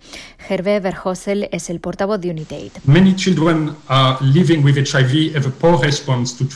Muchos niños no responden bien a la terapia antirretroviral porque no reciben la dosis adecuada o no la toman porque son muy amargas. Muchos padres lo que tienen que hacer es cortar las pastillas y darles un trocito y eso, por supuesto, es muy difícil. Con esta nueva terapia será mucho más fácil y mucho menos caro. El costo estimado de la terapia combinada será ahora de unos 120 dólares para el tratamiento anual de un niño frente a los 480 dólares actuales. Benín, Kenia, Malawi, Nigeria, Uganda y Zimbabue recibirán las primeras tabletas para niños y bebés en la primera mitad de 2021. Y seguimos hablando de niños porque dos tercios de los menores en edad escolar del mundo, unos 1.300 millones de niños, de entre 3 y 17 años no tienen conexión a Internet en sus hogares, según un nuevo informe conjunto de UNICEF y la Unión Internacional de Telecomunicaciones. La falta de acceso es similar entre los jóvenes de 15 a 24 años, ya que 759 millones o el 63% no disponen de conexión en el hogar.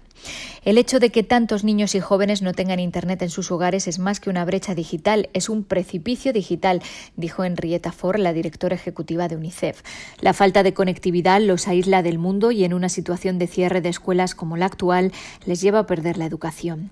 En África subsahariana y Asia Meridional, alrededor de 9 de cada 10 niños no están conectados. En Latinoamérica son 74 millones de niños o un 49%. Hasta aquí las noticias más destacadas de las Naciones Unidas.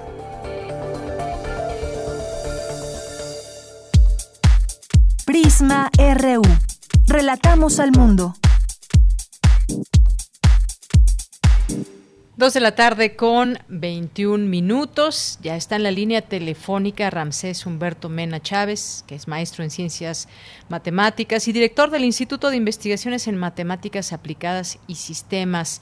¿Qué tal, maestro? Bienvenido. Muy buenas tardes. Buenas tardes, Deyanira. ¿Cómo están? Muy bien, muchas gracias, maestro. Pues Vamos a conversar con usted por estos diálogos del IMAS, del Instituto, que es una iniciativa para acercar las matemáticas aplicadas y los sistemas a sectores no académicos en el país. Cuéntenos, por favor, sobre, sobre este asunto. Bueno, como ya lo mencionaste, es una iniciativa emprendida por uh, la nueva dirección del instituto, eh, a llevar las actividades que hacemos e investigamos en el instituto, en el IMAS, eh, que son las matemáticas aplicadas, los sistemas sociales y computacionales, eh, la física aplicada, la física matemática, a los diferentes sectores de la sociedad. La idea es acercarnos un poquito y que nos conozcan que conozcan la pertinencia de, lo que es la ciencia aplicada en México. En estos momentos que estamos viviendo eh, una situación muy, muy fuerte en el mundo, hemos visto cómo cuestiones como la estadística y la ciencia de datos, que son algunas de las áreas que trabajamos en el instituto eh, han sido realmente eh, causantes de diferencias, ¿no? Entonces, en ese sentido, eh, queremos acercarnos un poquito a la sociedad y a la industria también con este tipo de eventos. Entonces, la idea de diálogo así más es crear un foro de comunicación que, que acerque, que de alguna manera sea el foro de actividades como podrían ser eventos, este, cursos, talleres, en este caso, eh, estamos empezando con un coloquio que es el siguiente viernes, ah, en la mañana, a las 11 de la mañana, eh, con una temática que es bastante pertinente, que es la temática de inteligencia artificial y el uso de, sus herramientas con R, que es un lenguaje libre y que se utiliza muchísimo a nivel mundial. Y para eso hemos invitado a un experto que trabaja en una compañía que se llama RStudio, que se llama Javier Ludaski, que nos platique un poquito sobre, sobre este temática. Bueno, y, también me gustaría invitarlos a que si les interesa la, la, la, iniciativa que estamos echando a andar, pues que se inscriban en la lista de correos y estén atentos a nuevos eventos. Muy bien, bueno, pues eh, una iniciativa bastante interesante, eh, esto de acercar las matemáticas. Eh, ¿cómo, podemos ser parte de este, de estos diálogos? Porque sabemos que también, pues, hay distintas actividades que van a tener, como son coloquios, cursos, congresos, algunas otras actividades que comienzan este próximo 4 de diciembre que es viernes a partir de las 11 de la mañana a través de YouTube y Facebook del, del instituto, de sus redes sociales. Pero ¿cómo, ¿cómo se da todo esto? Quienes nos están escuchando, ¿cómo pueden ser parte de él? ¿Cómo se suman? ¿O si va también dirigido a personas en, en, particular que tengan un, un cierto interés? De pronto, pues la historia ¿no? de las matemáticas, eh, de pronto, es que son difíciles, es que esto y el otro. Pero bueno, creo que que desde Limas nos podemos encontrar muy buenas sorpresas junto de la mano de las matemáticas. Es correcto, Deyanira. La idea es, eh, bueno, como dices, empezamos este viernes, eh, el 4, eh, y la idea es que, dada la situación, vamos a tener una, una conferencia, un taller, que ahorita, bueno, creo que le pusieron coloquio, es un evento que estamos de alguna manera difundiendo por vía eh, remota, será por la plataforma Zoom, nos vamos a conectar algunos y se va a hacer el, el, broadcasting en, Facebook y en YouTube, donde podrán hacer preguntas y platicar un poquito de manera, si quieren, directa con Javier Noraski, que es un experto y, como insisto, mucha gente utiliza ya muchas de las herramientas que él ha creado para RStudio en la industria en México y este y aquellos que utilizan en particular la ciencia de datos y la inteligencia artificial eh, podrían ser atraídos de alguna manera natural a, este particular evento. Ahora, ¿cómo acercarse más a toda la iniciativa? Como les decía en un principio, hay una manera de suscribirse a la lista de correos y también seguir el Facebook y, las maneras de que hacemos de difusión, las redes sociales donde difundimos todos los eventos de IMAS.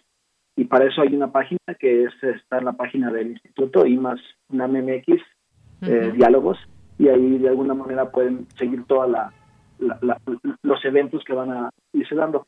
En efecto, la, la orientación es para toda la audiencia, no necesariamente aquellos que son académicos, al contrario, queremos acercarnos a toda la gente que usa estas herramientas de manera cotidiana y que no necesariamente estamos hablando de aquellos que estudian ciencias de la computación y matemáticas aplicadas. Muy bien, bueno, pues muchas gracias por hacernos esta invitación aquí en el programa para que las personas que nos estén escuchando, que se puedan interesar, que, que tienen curiosidad también, también se vale que entren y conozcan más de estos diálogos y de todas estas actividades que se tienen ahora a la mano a través de estas eh, tecnologías, transmitirlo a través de los canales de YouTube y Facebook de Limas es una muy buena opción, como parte pues también de todas las actividades que el propio instituto ha llevado o lleva a cabo a lo largo de todos estos, estos meses y que pues este es uno de, de los institutos que aquí también siempre pues eh, queremos conversar con todos ustedes y que nos vayan diciendo cuáles son sus actividades. Así que dejamos esta, la promovemos también, por supuesto, en nuestras redes sociales. ¿Algo más con lo que te quieras despedir, maestro? No, pues nada más agradecerte, Deyanira, y a ti, a toda tu audiencia, y que quedan invitados. Y esperemos puedan unirse en esta primera eh, edición 4 de, de Estudiantes. Muy bien, pues quedan todos invitados, eh, conéctense al Instituto de Investigaciones en Matemáticas Aplicadas y Sistemas y por lo pronto pues nos despedimos por hoy, ojalá que en otro momento podamos seguir conversando de otras actividades, de eventos, de todo lo que suceda allá en el Instituto, maestro. Muchas gracias. Por supuesto, gracias. Muy buenas tardes. Hasta luego. Bueno, pues muchas, muchas gracias al maestro Ramsés Humberto Mena Chávez, que es maestro en ciencias matemáticas y director de Limas. Continuamos. Relatamos al mundo. Relatamos al mundo. Y ya son las 2 de la tarde con 29 minutos y nos vamos ahora con los poetas errantes. Los poetas errantes ya está en la línea telefónica Arturo León, que ya ustedes lo conocen y que nos va a presentar el trabajo del el día de hoy por parte de este gran equipo de los poetas errantes. ¿Cómo estás, Arturo? Buenas tardes, bienvenido. Muy bien, Deyanira. Buenas tardes, deseando que estés bien. Hoy traemos una cápsula sobre lo que significa la ruptura hay preguntas que uno se puede hacer, como qué hacer cuando una relación se termina, qué hacer cuando hay que partir, aun cuando el corazón se quiere quedar, qué hacer para que una ruptura sea más que una triste despedida. Hay dos poemas que creo que dan un buen escenario sobre lo que significa una ruptura. Uno es el poema Se deja de creer de José Ángel Buesa y el otro es Chao número 3 de Mario Benedetti. Y bueno, estos poemas están en la cápsula que les traemos hoy, que se llama No es un adiós. Muy bien, pues Arturo, vamos a escucharla y regresamos a seguir platicando, si te parece bien. Sí, sí, sí, perfecto. Adelante. Poeta soy, errando voy, buscando el sonido que dejó tu voz corazón, alcanzando el tuyo es un destino decidido, escúchame. poetas errantes.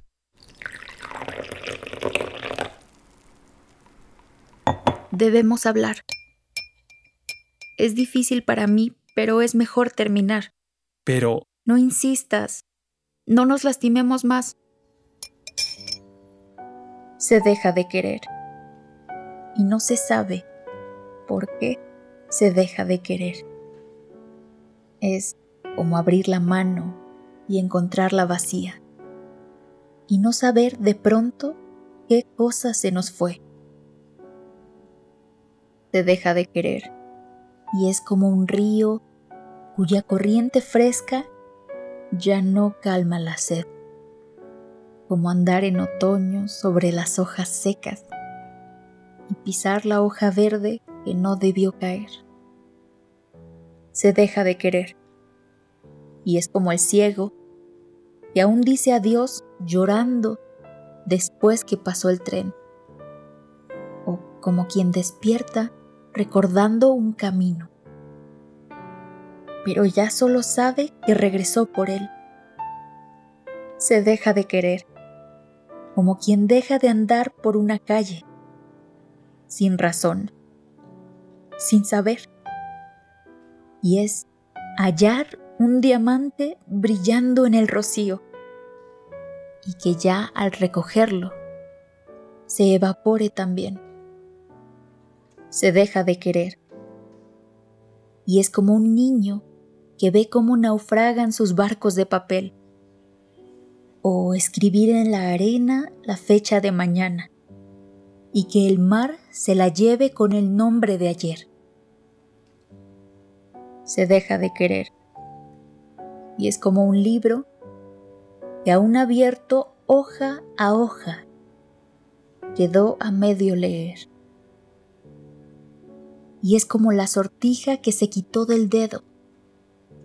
Y solo así supimos que se marcó en la piel. Se deja de querer y no se sabe por qué se deja de querer.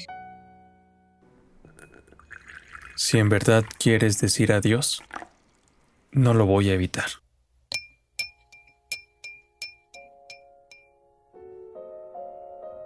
Te dejo con tu vida, tu trabajo, tu gente, con tus puestas de sol y tus amaneceres. Sembrando tu confianza te dejo junto al mundo derrotando imposibles, segura sin seguro. Te dejo frente al mar, descifrándote sola, sin mi pregunta ciegas, sin mi respuesta rota. Te dejo sin mis dudas, pobres, y malheridas, sin mis inmadureces, sin mi veteranía. Pero tampoco creas a pie juntillas todo. No creas, nunca creas este falso abandono. Estaré donde menos lo esperes. Por ejemplo, en un árbol añoso de oscuros cabeceos. Estaré en un lejano horizonte sin horas, en la huella del tacto, en tu sombra y mi sombra. Estaré repartido en cuatro o cinco pibes de esos que vos mirás y enseguida te siguen. Y ojalá pueda estar de tu sueño en la red, esperando tus ojos y mirándote.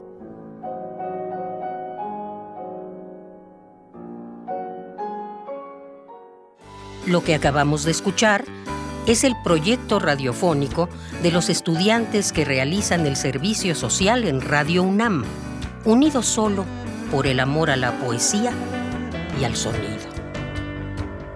Radio UNAM, experiencia sonora.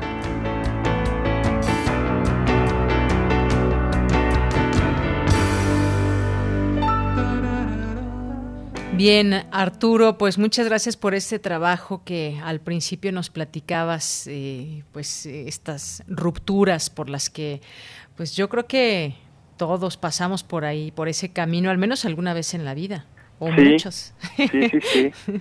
y, se tiene que sufrir, ¿no? Yo creo que es parte de, se tiene que sufrir porque es parte de también cuando se inicia algo puede terminar y pues habrá que sufrirlo también, es parte de son partes eh, inevitables de la vida y pues hay que hay que tomarlo creo de la mejor manera. Claro que sí. Oye, también muchas gracias. Te mandamos muchos saludos a Tania Ramos, que participó contigo. Sí, sí, sí, que me hizo este el favor de estar en la cápsula. Este, le agradezco mucho a Tana. Este, y pues sí, de ella, mira, eh, y bueno, si me permites, sí, eh, adelante. las redes sociales nos pueden seguir en eh, Facebook y en, en Twitter como Poetas Errantes Radio UNAM y en Instagram como Poetas RU. En Twitter, ¿no? Pueden estar en contacto con nosotros. Si quieren este saber el nombre de los poemas que salen en la cápsula de hoy. Bueno ahí pueden eh, mandarnos mandarnos mensaje y pues les responderemos Claro que sí, pues ahí que puedan tener esta interacción con los poetas errantes y que bueno, pues ya tienen su público, se han hecho de su público aquí en este espacio. Arturo, pues muchas gracias, gracias por este trabajo y gracias a todos los poetas errantes que se han mantenido trabajando y constantes aún en estos momentos difíciles, difíciles en muchos sentidos y uno de ellos pues es la forma que de trabajo que tenían ustedes ya muy muy hecha y pues eh, con todas las reuniones en persona y demás pero bueno han logrado adaptarse y seguimos teniendo afortunadamente sus trabajos sí e intentamos eh, en la medida de nuestras posibilidades pues seguir eh, compartiendo poesía con la gente porque sabemos que la poesía en estos momentos que no son tan favorables pues nos ayuda a sentirnos un poco mejor. Sí, y si lo dudan, háganlo, lean poesía y se darán cuenta. Arturo, muchas gracias y muy buenas tardes. Te mando un abrazo. Un abrazo, de Yanira y muchísimas gracias por brindarnos esta posibilidad de compartir poesía. A ustedes, Arturo León. Hasta luego. Hasta luego, Deyanira. Continuamos. Prisma RU. Relatamos al mundo.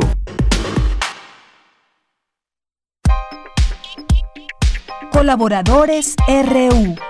Literatura. Bueno, y hoy en este espacio nos va a acompañar Andrea Vega, que la pueden encontrar en arroba neapauline, así se escribe, de libros de cuatro tipos. ¿Cómo estás, Andrea? Bienvenida a este espacio, lectora y además, bueno, muy entusiasta también de, de las letras. Andrea, ¿cómo estás? Muy bien, muy buenas tardes, muchas gracias. Muy buenas tardes. Oye, pues tú nos vas a platicar, nos vas a platicar de algunos libros quizás, pero vamos a cerrar el año bien y qué les parece a nuestros a nuestro nuestras lectoras y lectores, pues leyendo libros, libros de mujeres. Cuéntanos. Bueno, libros tipos, libros de cuatro tipos es una colectiva club de lectura que se dedica a leer este, la obra de mujeres escritoras leemos una obra al mes y siempre cerramos el año con este evento al que le decimos el Guadalupe Reina, que es un maratón de lectura para invitar a la gente a cerrar el año festejando leyendo a mujeres escritoras. Muy bien, maratón de lectura entonces. Pues cuéntanos un poco eh, cuántos cuántos días son. Son 25 días, ¿verdad? 26, sí. 26. Pues es el Guadalupe Reina, le le pusimos ese nombre justo porque es la época del Guadalupe Reyes, desde el 12 de diciembre al 6 de enero. Así es. Bueno, y cuéntanos o, recomiéndanos algunas de, de, las lecturas. Este, esta iniciativa, bueno, pues me parece muy, muy importante, muy buena para que mucha gente se sume, que nos estén escuchando. Pero cuéntanos un poco de, pues, de autoras o algunos que nos recomiendes. Claro, bueno, este año en las consignas de lectura, porque tenemos este 10 consignas que hay que seguir, ¿no? Cualquier libro que quede en ellas, justamente pensamos en libros que tengan que ver, pues, digo, después de este año de pandemia, pensamos en libros que tengan que ver con el acompañamiento, el cuidado y todo eso. Y bueno, entre nuestras consignas siempre está de una lectura que hayamos hecho como club de lectura y este año tuvimos muchas este muy interesantes, ¿no? Leímos eh, Los Recuerdos del Porvenir, que fue una gran favorita entre las lecturas de este año, muy recomendada, de Elena Garro, o Calpa Imperial, de Angélica Gorosbischer, que también fue como de las más interesantes que hicimos este año y que pues se pueden unir leyendo algunas de ellas. Muy bien. Bueno, pues estas son, son algunas y sería también muy bueno que nos comparta el público quizás eh, algunas lecturas que estén haciendo. Y, la idea de todo esto, pues como ya eh, bien explicabas, es un maratón de lectura. Eh, nos dices algunas, algunos de ellas. Son 26 días, 10 libros en total, ¿verdad?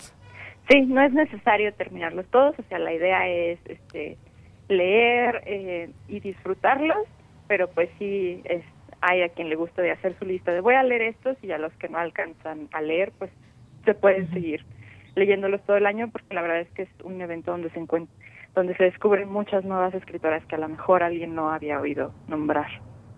Así es, escritoras, poetas y demás. Y bueno, eh, se hace también, pues me imagino también una buena interacción a través de a través de las redes sociales, quienes recomiendan, quienes eh, pues ya leyeron algún libro y pues dan cuenta de ello, un poco quizás brevemente la sinopsis para que más personas, más mujeres se interesen. ¿Cómo cómo es esta dinámica? Sí, bueno, nosotras estamos en todas las redes sociales. La actividad como más fuerte de recomendaciones se da en Twitter, ¿no? Que empiezan a preguntar, eh, recomienden mi libro de tanto, eh, y la gente así va, va recomendando como sus propias lecturas de libros que le gustaron. Y todo cualquiera puede este, recomendar. Nosotras hacemos como una selección de los libros que les que le gustan a las integrantes de la colectiva no y los proponemos como pues si no encuentras existen estos y cosas así. Este estamos sobre todo en Twitter y tenemos un hashtag Guadalupe Reinas 2020 justamente para como concentrar todas estas recomendaciones muy bien. Bueno, pues si quieren conocer más de estas recomendaciones, pueden entrar a sus redes sociales. Se vale, pues, eh, que también eh, den cuenta de algunos títulos, de algunas, de algunas autoras. Eh, ya nos decías, por ejemplo, de Elena Garro. ¿Algunos otros que, que nos recomiendes? ¿Algunas otras autoras o algunos otros títulos, Andrea? autores.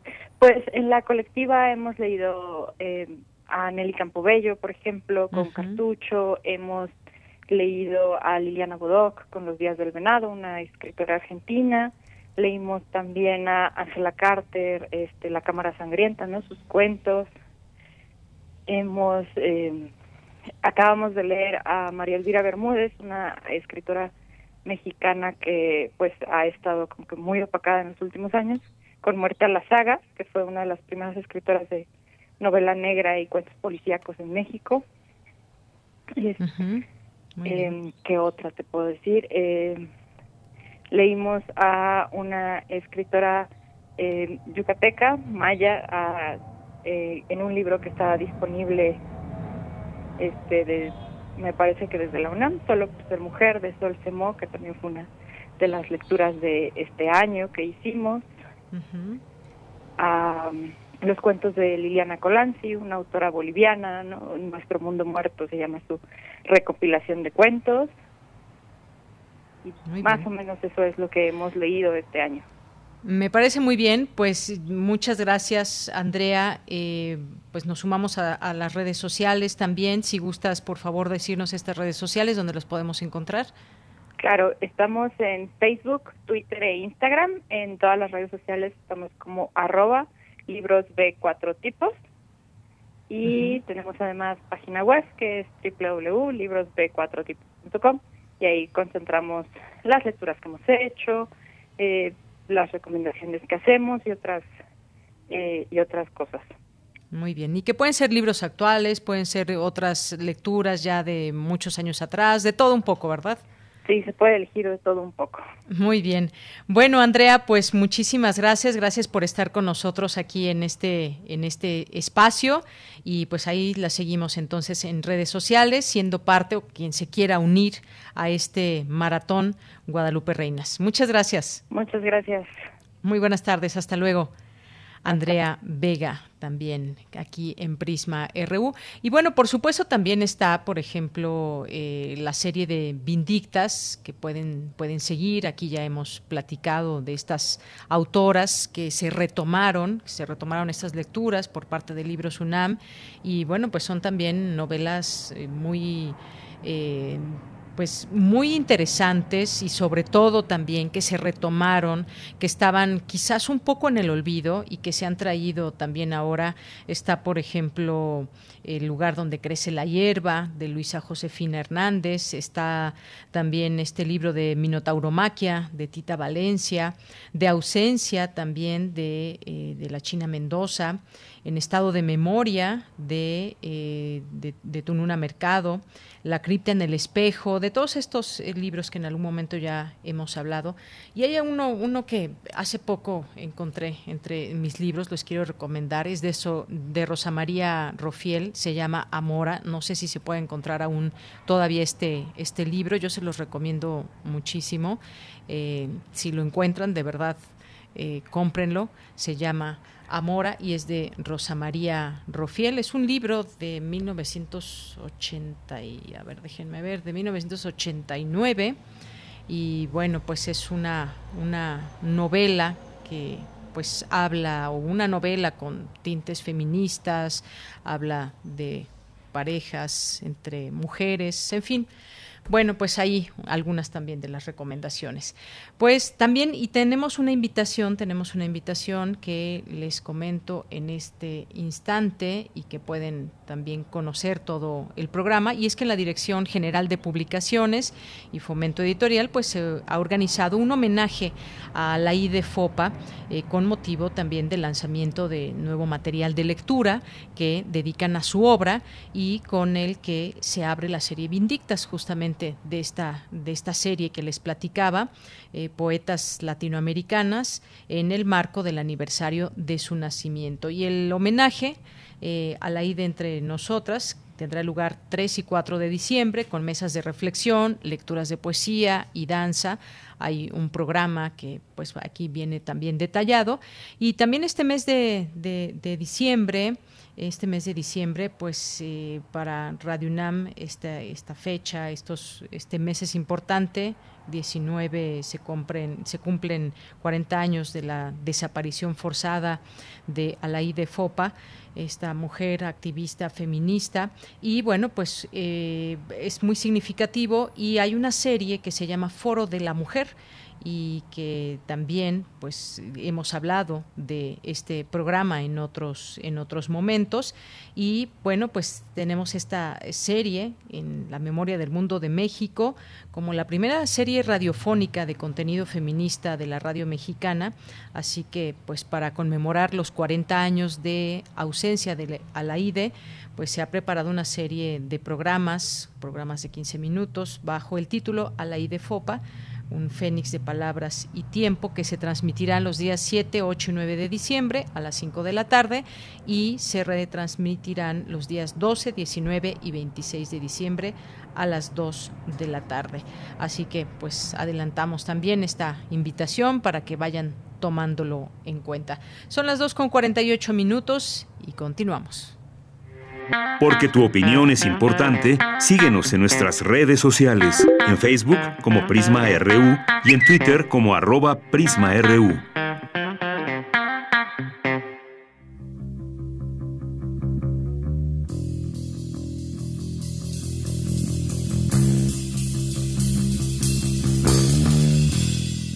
Al final de su vida, el famoso matemático G. H. Hardy intenta suicidarse y al no conseguirlo, decide seguir charlando de cricket con su amigo C.P. Snow.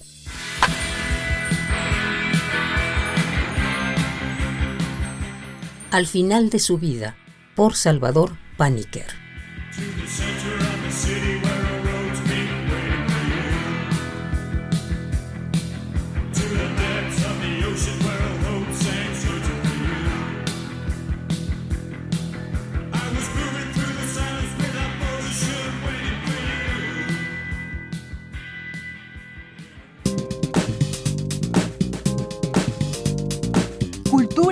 RU.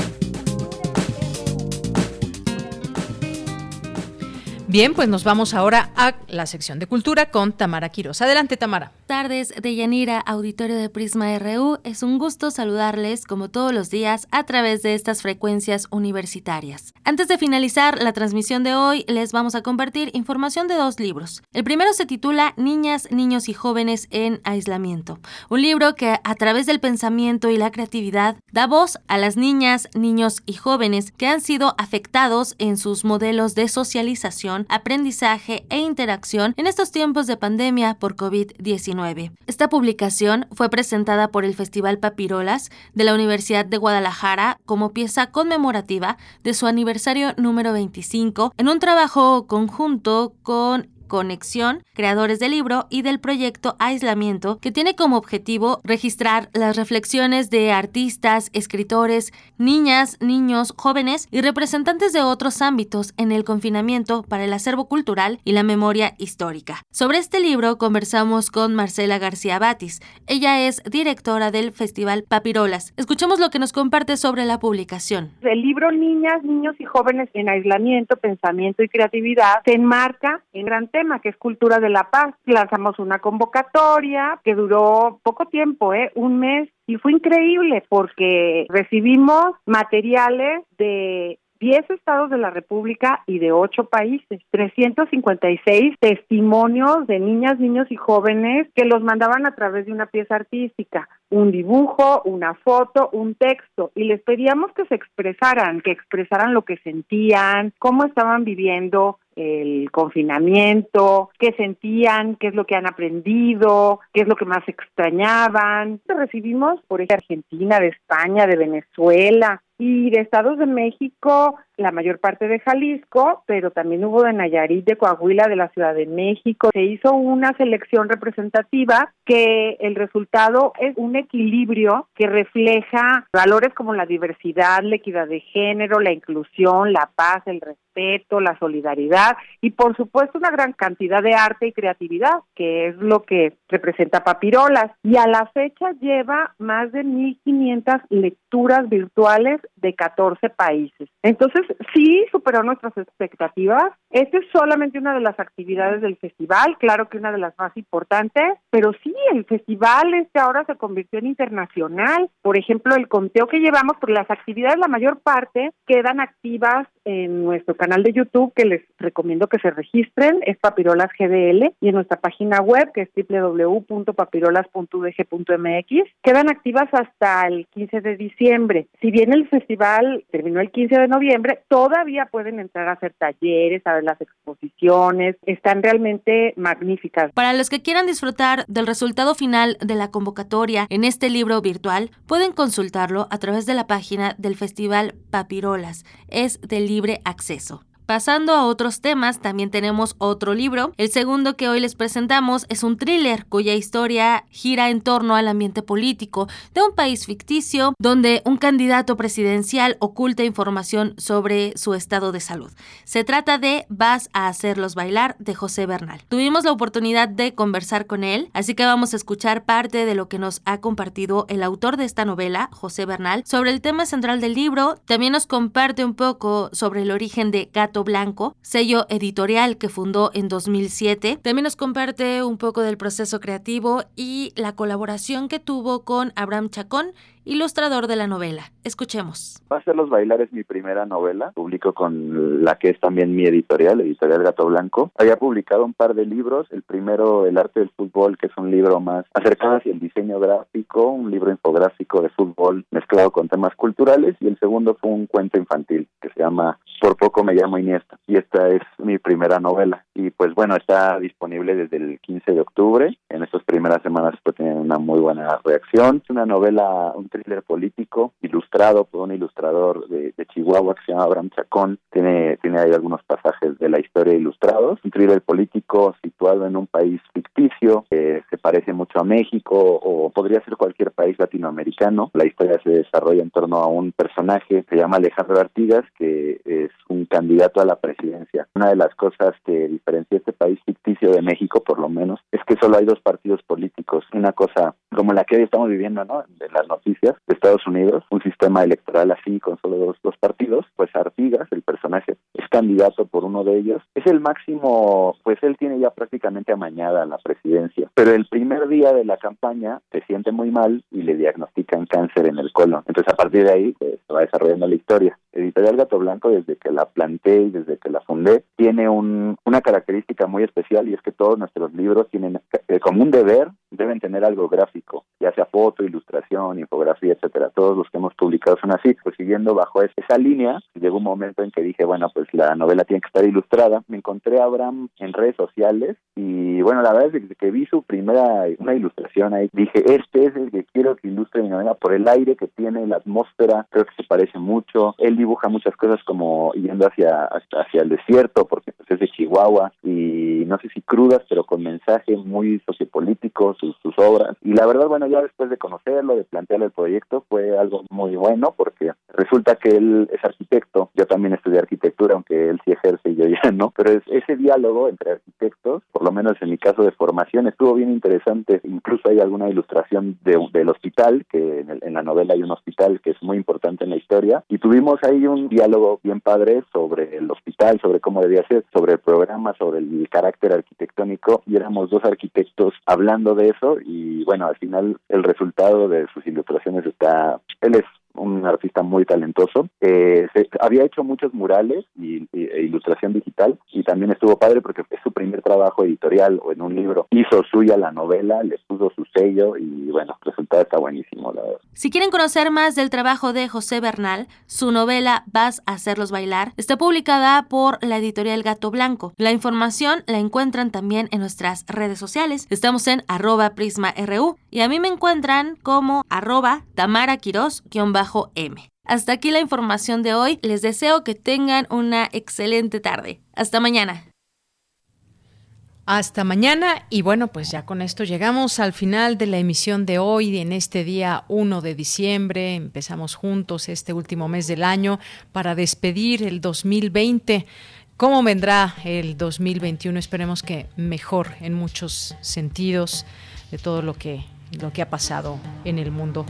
Nos vamos a despedir ya con música. Ya está sonando Joy Division, She's Lost Control, una canción de 1979 de esta banda eh, inglesa formada en 1976. Con eso nos vamos a despedir. Gracias a mis compañeros allá en cabina, gracias a todo el equipo. Soy de Yanira Morán, a nombre de todos. Gracias, buenas tardes y buen provecho. Hasta mañana.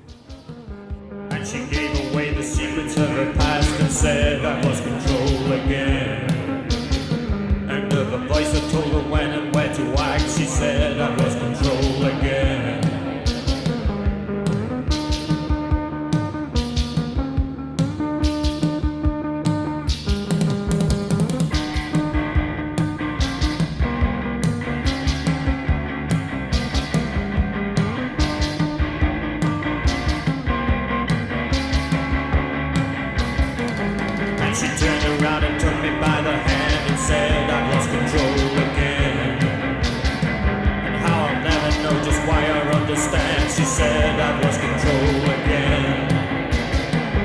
And she screamed out, kicking on his side, and said I've lost control again. And seized upon the floor, I thought she died. She said